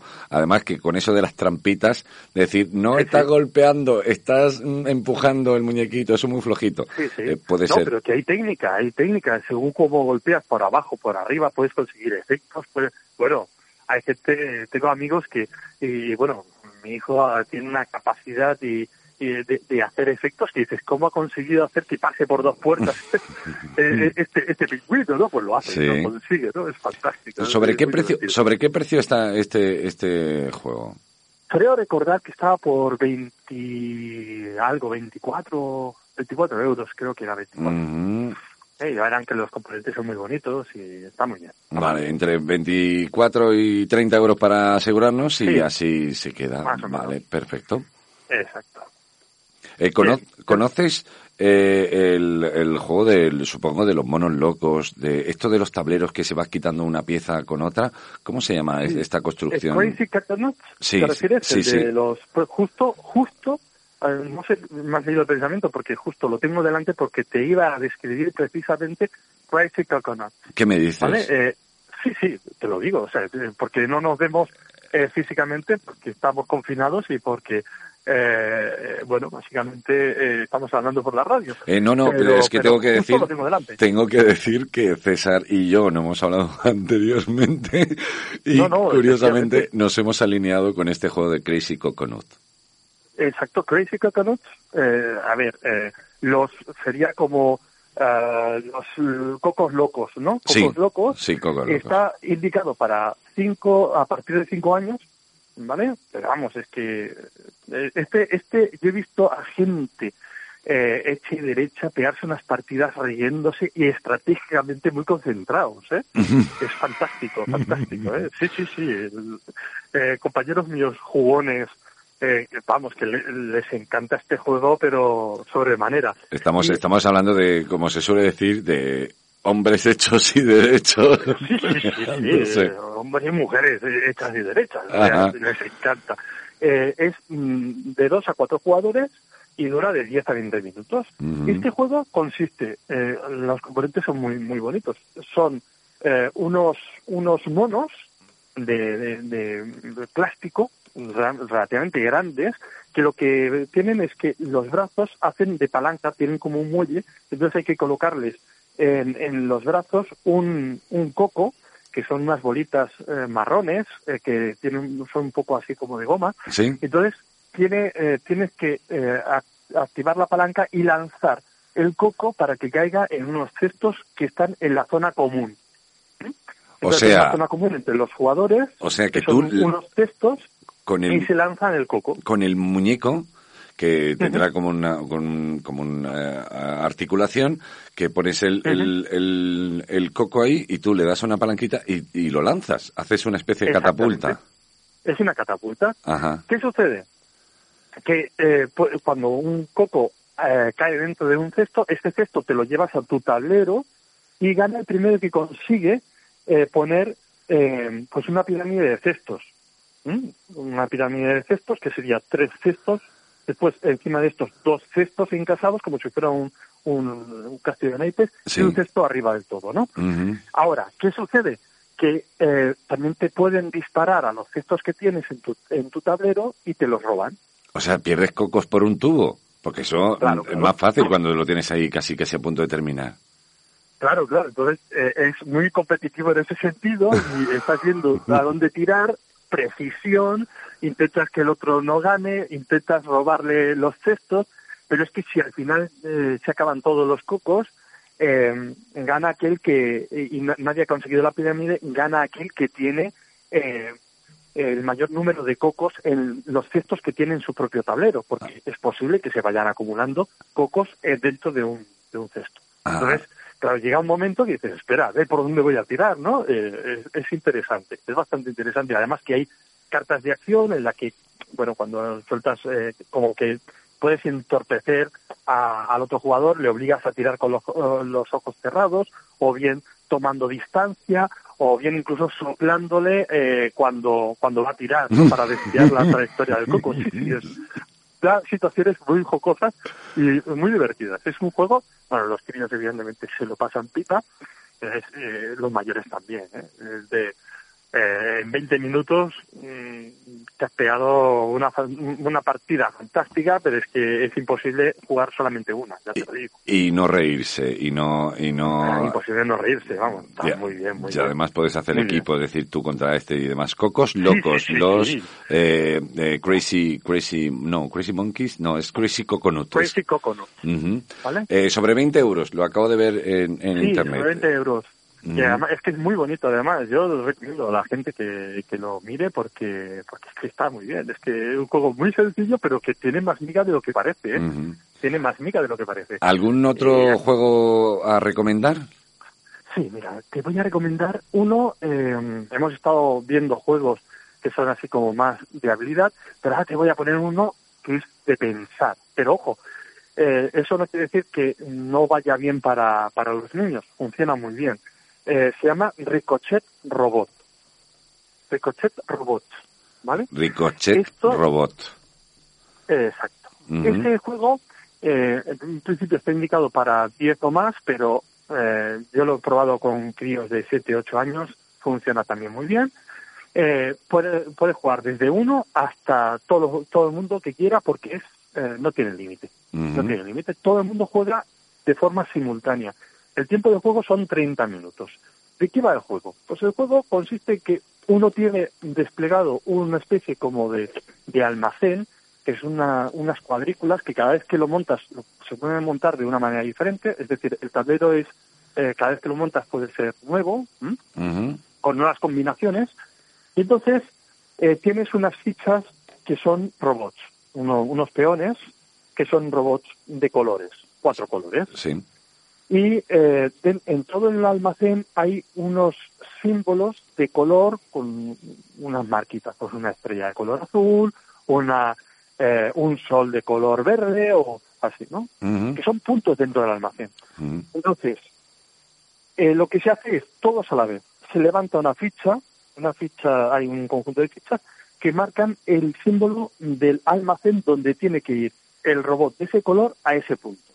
Entonces, los robots los tenemos distribuidos por todo el almacén y tenemos que llevar, tenemos que conseguir el mínimo número de maniobras que tiene que hacer el robot o los robots de forma combinada para que ese robot vaya a ese punto Ajá. bajo la regla de que los robots solamente pueden mover en línea recta Ajá. por todo el tablero y una vez se desplaza no para hasta que choca con algo. O sea, Va. tú, tú das la orden de tira enfrente, bueno pues tira de enfrente hasta que choca. Nos quedan, Entonces, claro. eh, nos quedan 30 segundos, César, que llegamos Bien, al bloque de. Noticias Nacional. Eh, eh, este, este juego es, eh, ronda, lo, lo acabo de ver ahora mismo, ronda los 30 euros. Es un Sí, tablero en el sí. cual es como lo del movimiento de las cajas, que no recuerdo cómo se llamaba ese, ese, ese videojuego en el que tú, al mover el muñeco a la izquierda, llegaba a un tope, después bajabas y hasta llegar a un tope, y la estrategia es llegar a un punto determinado. Eh, César, Exacto. gracias por estar siempre aquí placer, ah, con nosotros. Eh, colaborar con vosotros. Murciajuega.es, cualquier tipo de información. César Nebot en las redes sociales, muy atento por si quieren cualquier tipo de cosa y cuestión. Y como se suele decir siempre, un abrazo enorme, muchísimas, Un abrazo. muchísimas gracias por estar ahí y a cuidarse. Venga, igualmente. Un abrazo.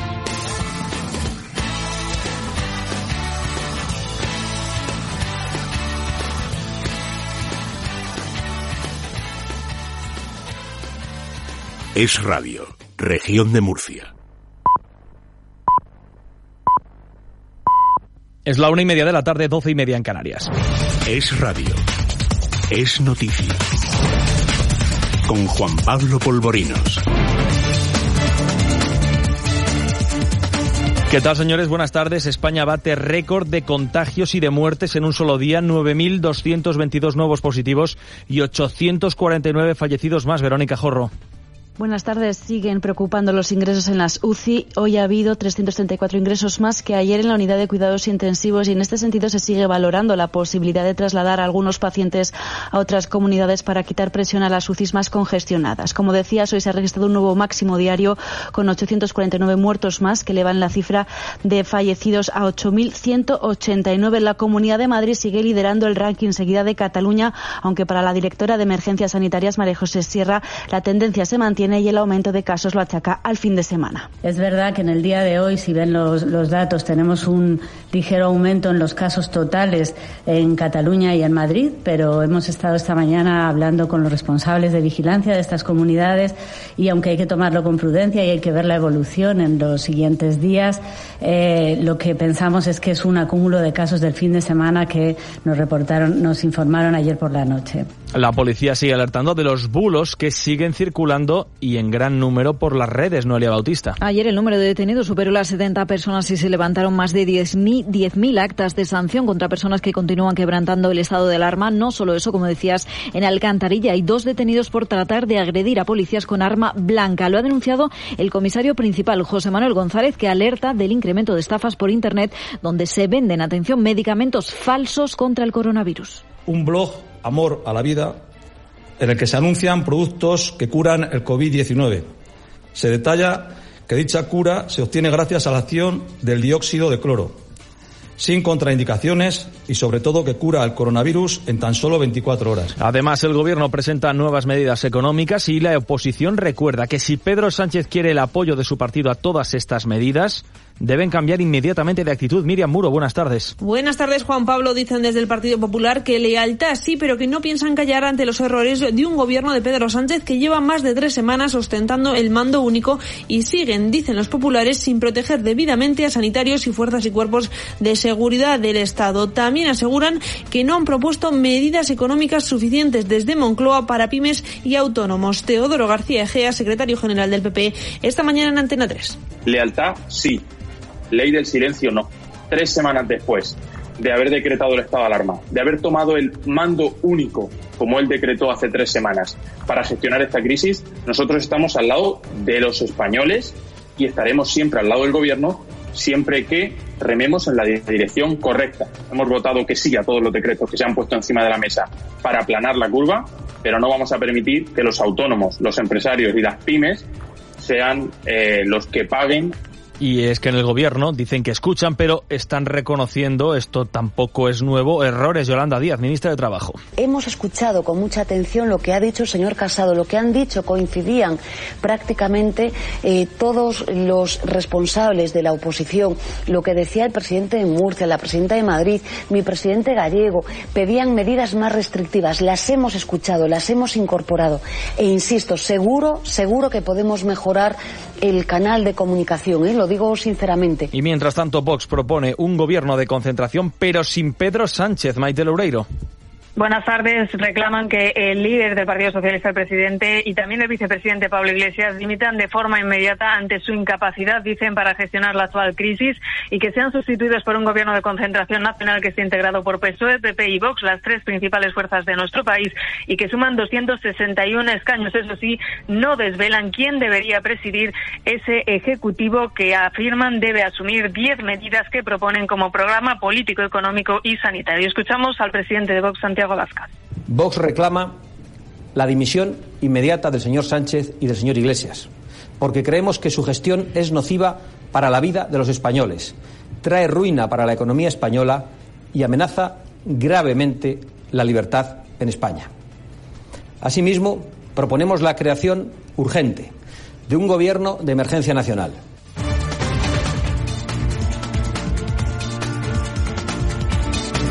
Y entre tanto, los autónomos han tenido esta mañana que rascarse el bolsillo, pagar religiosamente su cuota y crece su indignación. Rocío Regidor. 3.200.000 autónomos han visto cargada hoy en el banco su cuota de autónomos. Muchos de ellos no tienen liquidez tras 15 días sin facturar. Tachan al gobierno de insensible y aunque creen que las medidas que previsiblemente apruebe hoy el Consejo de Ministros para suavizar su situación les ayudarán, creen que llegan tarde. Lorenzo Amor es el presidente de ATA El gobierno ha sido insensible al clamor de prácticamente toda la sociedad para que suspendiera la cuota de autónomos. En un momento donde los autónomos no tienen liquidez, no están vendiendo y tienen que hacer frente a mucho, a muchos gastos. Y atención también a esto otro. El gobierno catalán vuelve a intentar aprovechar la situación para escarcelar a los golpistas. Esmeralda Ruiz, buenas tardes. Buenas tardes. Sí, la Consejería de Justicia ya ha dado instrucciones a los directores de las prisiones catalanas para que todos los internos a quienes se les ha concedido el artículo 100.2 puedan permanecer en sus domicilios mientras duren estas restricciones. La orden se extiende al conjunto de presos que gozan de este régimen de semilibertad bajo el argumento de evitar la entrada y propagación del coronavirus en las cárceles. Las condiciones para poder pasar el confinamiento en casa, según la Generalitat, es que tengan un riesgo bajo de reincidencia y aquí se ha incluido, claro, a los nueve presos separatistas. Previsión meteorológica para el día de mañana. Lo cierto es que hoy ha nevado, mañana no vamos a ver tanta nieve como hoy, donde evidentemente hay muchos lugares de la península ibérica que han amanecido vestidos de blanco. Lo cierto es que mañana suben un poquito las temperaturas, parece que mejora la cosa. Y 36-24 para las dos, vamos con la información local y regional. Es noticia. Es radio. Es, es radio. Bulnova, el biofertilizante de Provelte que evite la contaminación de los acuíferos por nitratos. Provelte colabora con la huella de carbono. Provelte.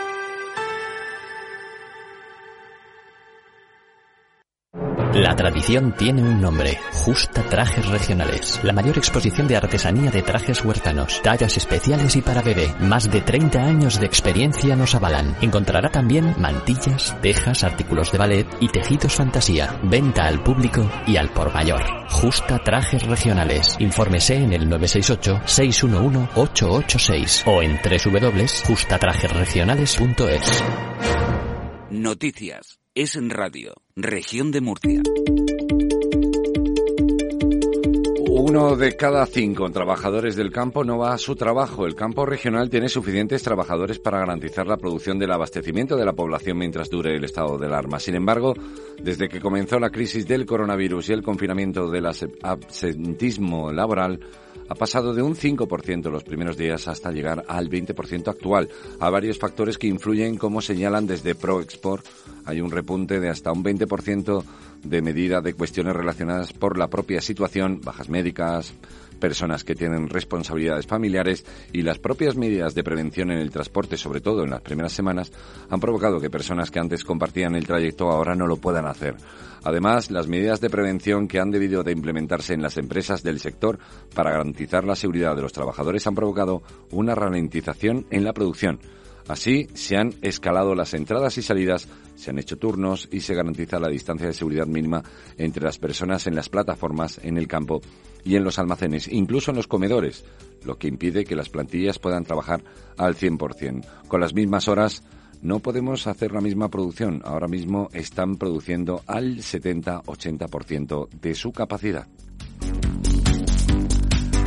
El número de afectados en la región asciende a 920 eh, a día de hoy por el COVID-19. el número de casos confirmados por coronavirus en la región desde el inicio del brote asciende a 974 y posiblemente mañana eh, llegaremos a un total de, de mil personas. La cifra de los casos positivos activos suponen un ligero descenso en el porcentaje con respecto a los tres días precedentes. Especialmente trágico y significativo es también el número de fallecidos por el coronavirus. En este momento hay 283 personas ingresadas en los hospitales, de los cuales 59 están en la unidad de cuidados intensivos y otros 637, cinco más que ayer, son eh, los que eh, permanecen contagiados en sus domicilios bajo aislamiento y con el apoyo siempre telefónico de sus médicos de cabecera. A día de hoy, hasta la fecha se han realizado más de 6.400 pruebas, cerca de 250 en estas últimas 24 horas en Murcia y se ha dado un alta hospitalario, de lo cual nos alegramos muchísimo, a un total de 20 personas. El PSOE solicita que López Miras comparezca en la Asamblea para conocer la evolución de la pandemia y es que no es suficiente con que intervenga en el consejo. El consejero de Salud eh, reclaman que también participe el presidente. El PSOE pide al jefe del gobierno regional, Fernando López Miras, que comparezca ante los grupos parlamentarios para dar cuenta de la situación de la región de Murcia. El socialista Francisco Lucas indicó, no entendemos que el presidente esté ausente de la videoconferencia para informar a los grupos sobre, sobre la evolución de la crisis sanitaria y las medidas que está adoptando el Ejecutivo regional. Está previsto, eh, de hecho, ya ha hecho la comparecencia Manuel Villegas, que mantenga este martes un encuentro telemático con todos los representantes de los grupos eh, parlamentarios en la Asamblea. La actividad de esta se ha visto suspendida mientras que dure el estado de alarma, aunque el registro de la Cámara sigue funcionando y la Junta de Portavoces está convocada para hoy. Para Lucas es adecuada e imprescindible la comparecencia del consejero de Salud, pero en esta crisis tiene también otras consecuencias más globales de las que tiene que informar el presidente y considera que la ausencia de miras en esta videoconferencia sería una falta de respeto y consideración hacia la sociedad que representan los grupos y una irresponsabilidad institucional. El parlamentario aduce que la soberanía del pueblo reside en la Asamblea Regional y apunta que es una obligación del presidente facilitar toda la información que necesitan los grupos parlamentarios. Máxime agrega que en estos momentos en los que atravesamos la mayor crisis de la historia de nuestra región. El Gobierno regional prepara la prórroga de la concesión de la televisión regional para todo este 2020. La Consejería de Presidencia y Hacienda prepara el decreto para prorrogar sin edie el contrato con Secuoya para mantener activo el servicio de la 7 región de Murcia como servicio público de información. El contrato con la actual concesionaria expira el 30 de abril y el Consejo de Gobierno aprobó el pasado 18 la licitación del nuevo contrato a la que concurrirán al menos dos empresas de las que se conocen, la actual concesionaria y T0 Estudios, liderada por el Grupo Zambudio.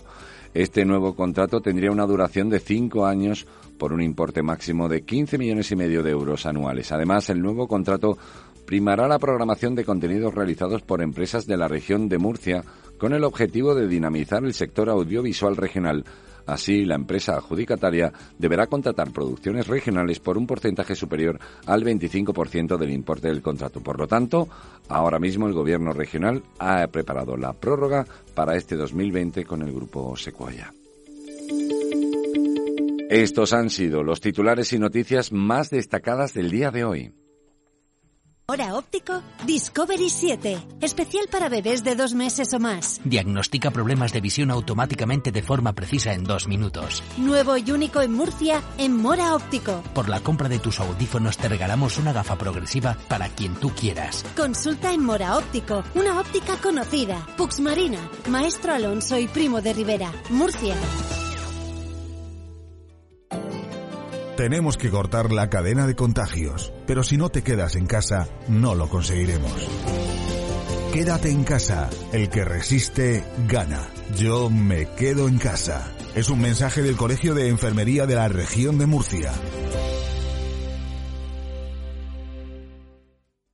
Si necesitas tractores y aperos, ponte en manos de líderes profesionales. Agrosegura de Maquinaria, concesionario oficial de tractores Landini y McCormick. Agrosegura de Maquinaria, distribuidor nacional exclusivo de nebulizadores a bajo volumen electrostático Martignani. Venta de maquinaria agrícola nueva y usada, repuestos y taller. Agrosegura de Maquinaria, pasión por el campo. Polígono Base 2000, Lorquí y en internet agrosegura.com. Es radio.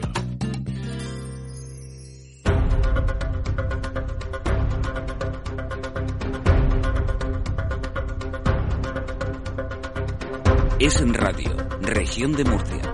El análisis con Pablo Molina.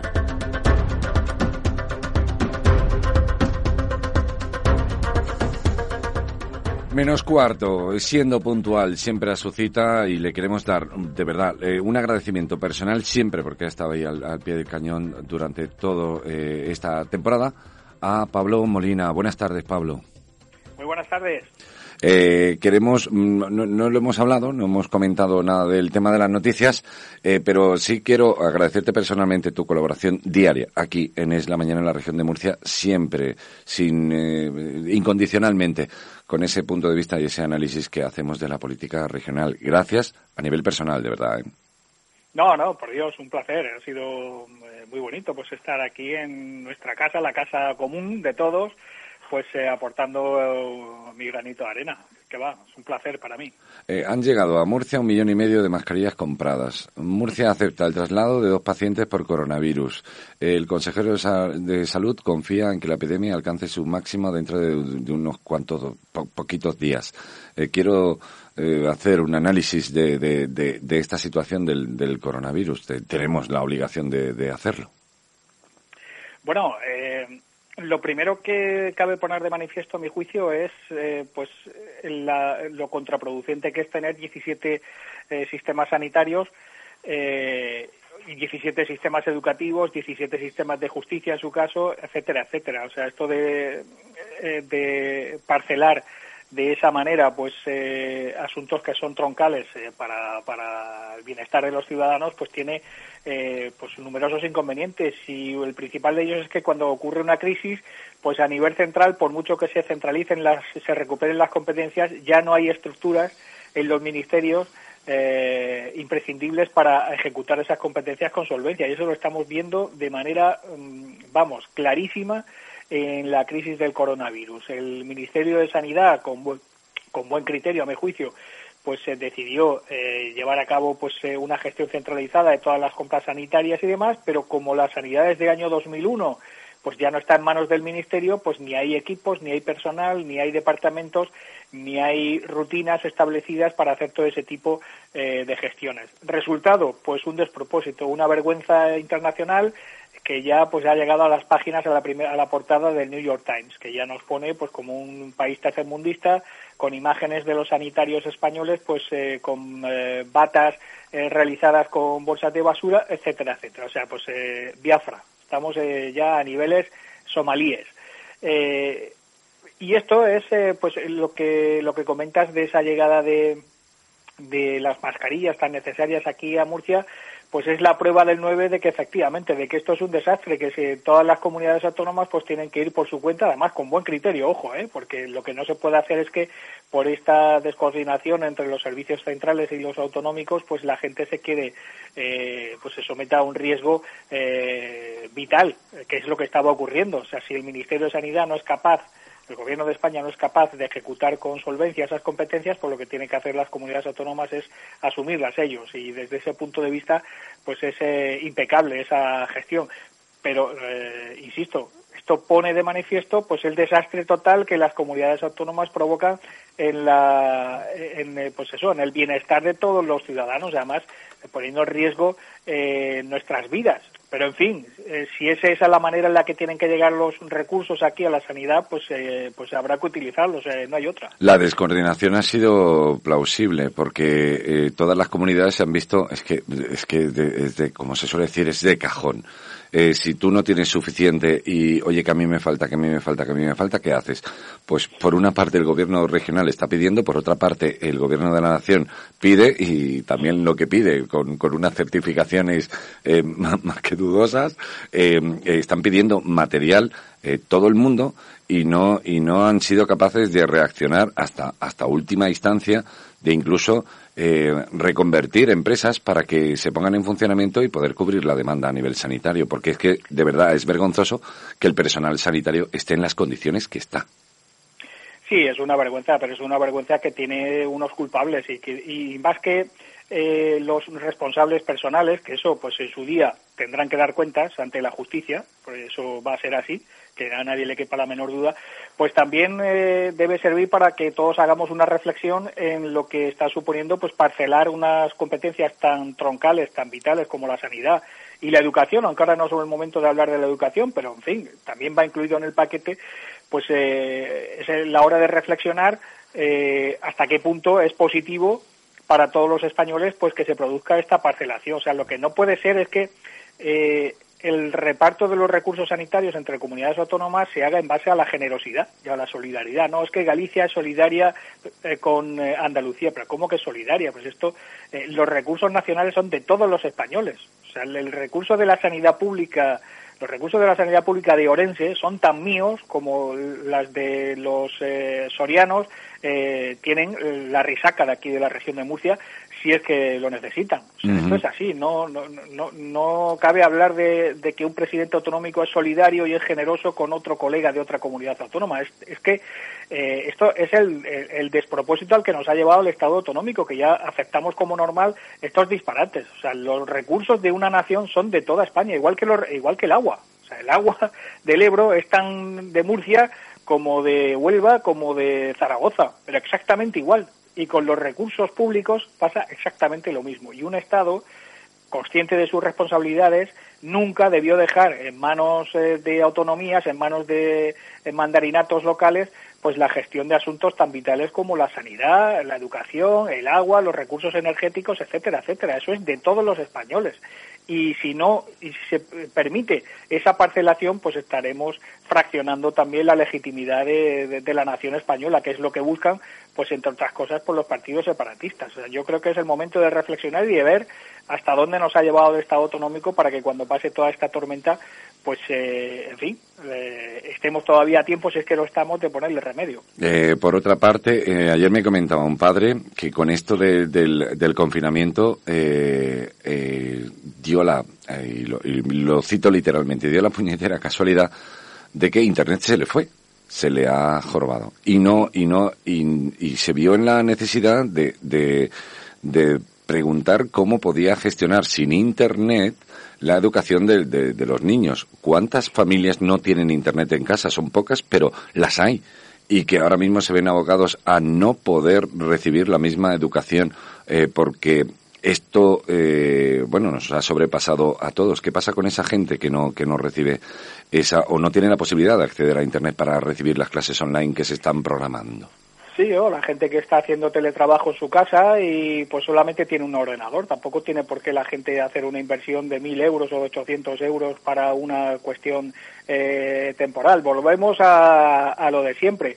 Eh, bajar los impuestos es eh, fundamental para que las familias puedan so- sobrellevar toda esta situación. O sea, una persona, una familia que no pueda porque no tiene ingresos suficientes, no pueda tener internet en casa, pues en esta situación de grave crisis nacional, pues eh, lo que puede hacer el gobierno perfectamente es eliminar los impuestos a lo largo de este año para que tengan dinero, recursos suficientes como para eh, contratar pues una red de internet que vale pues 30, 40 euros eh, mensuales. O sea, eh, pero esto de eh, lo que criticamos siempre, esto de no bajar los impuestos, no renunciar a meter el dinero, el, perdón, la mano en el bolsillo, para luego repartirlo en función de determinados criterios que mucha gente no cumple, por, entre otras cosas, por, porque no tienen la capacidad para hacer determinados trámites burocráticos, pues dile tú a una familia eh, pues de extracción social complicada, eh, pues que tiene que rellenar no sé cuántos impresos para que la comunidad autónoma dentro de tres meses o dentro de seis meses le dé una subvención para poder poner internet. O sea, es que eso es inviable.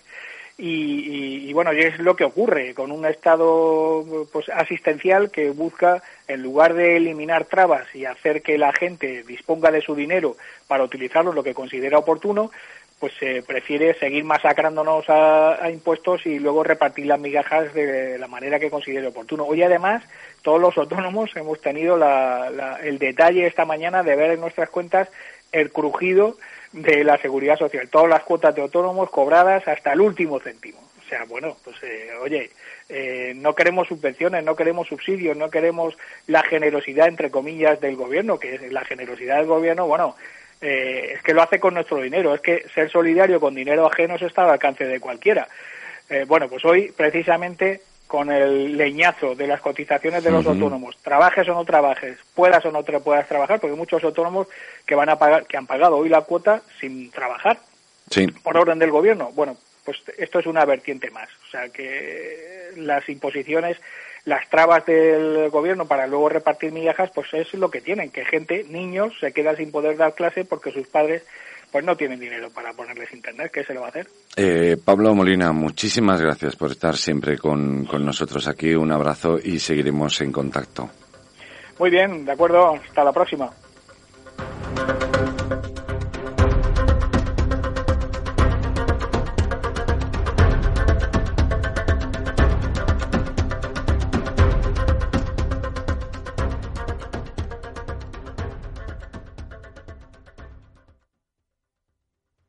Contigo, Víctor Pérez.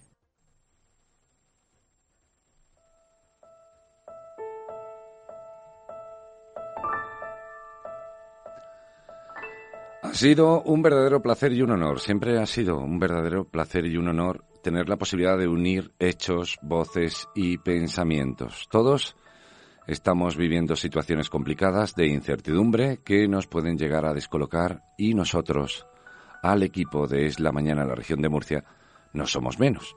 Hasta aquí y por ahora hemos llegado. Paramos nuestra edición regional por esta crisis sanitaria. Es muy difícil poder gestionar esta crisis con la implicación y eh, el poder que supone el coste empresarial de, de dicha emisión, al cual queremos agradecer a esta casa siempre el apoyo y el intentarlo hasta el último momento. Nos despedimos. Me despido de acompañarles, con permiso. Y como siempre digo, permítame que hoy no sea menos y les tuté. Te quiero agradecer a ti, oyente, por estar apoyándonos, compartiendo tu opinión, participación, crítica y sobre todo, sobre todo, sobre todo, la fidelidad. Agradecer a los partidos políticos, a los gabinetes de prensa que trabajan mucho, a entrevistados, a expertos y agradecer sin que se me olvide a ninguno a los colaboradores semanales y diarios. En un principio, Olga Solera, Tony Piñera, Vicente Capapé, Rosa Alarcón, Aurora Mafí, Daniel Ruiz, Carmen Celdrán, Sara Lleves, José Luis Bauset de Viejéfilos, eh, también no nos podemos olvidar de Miguel Celades.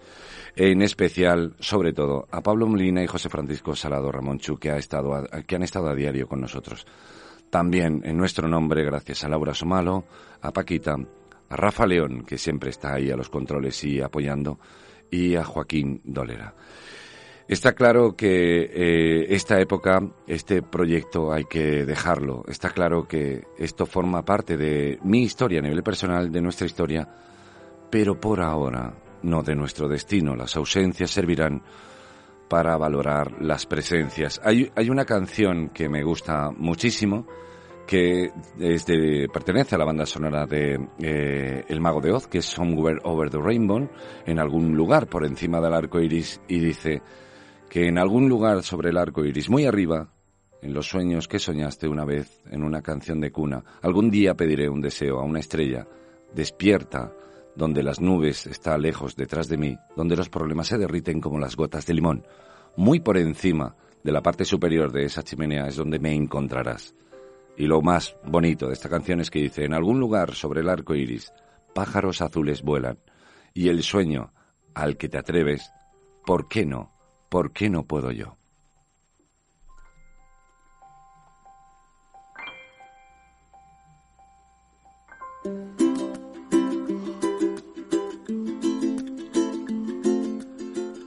Las ausencias servirán para valorar las presencias. Un abrazo enorme y por favor cuídense y sean felices.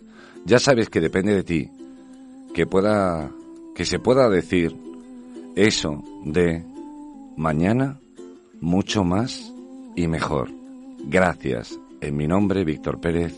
Gracias en nombre de Rafa León. Gracias en nombre de Es la Mañana en la región de Murcia. Cuídense y sean felices.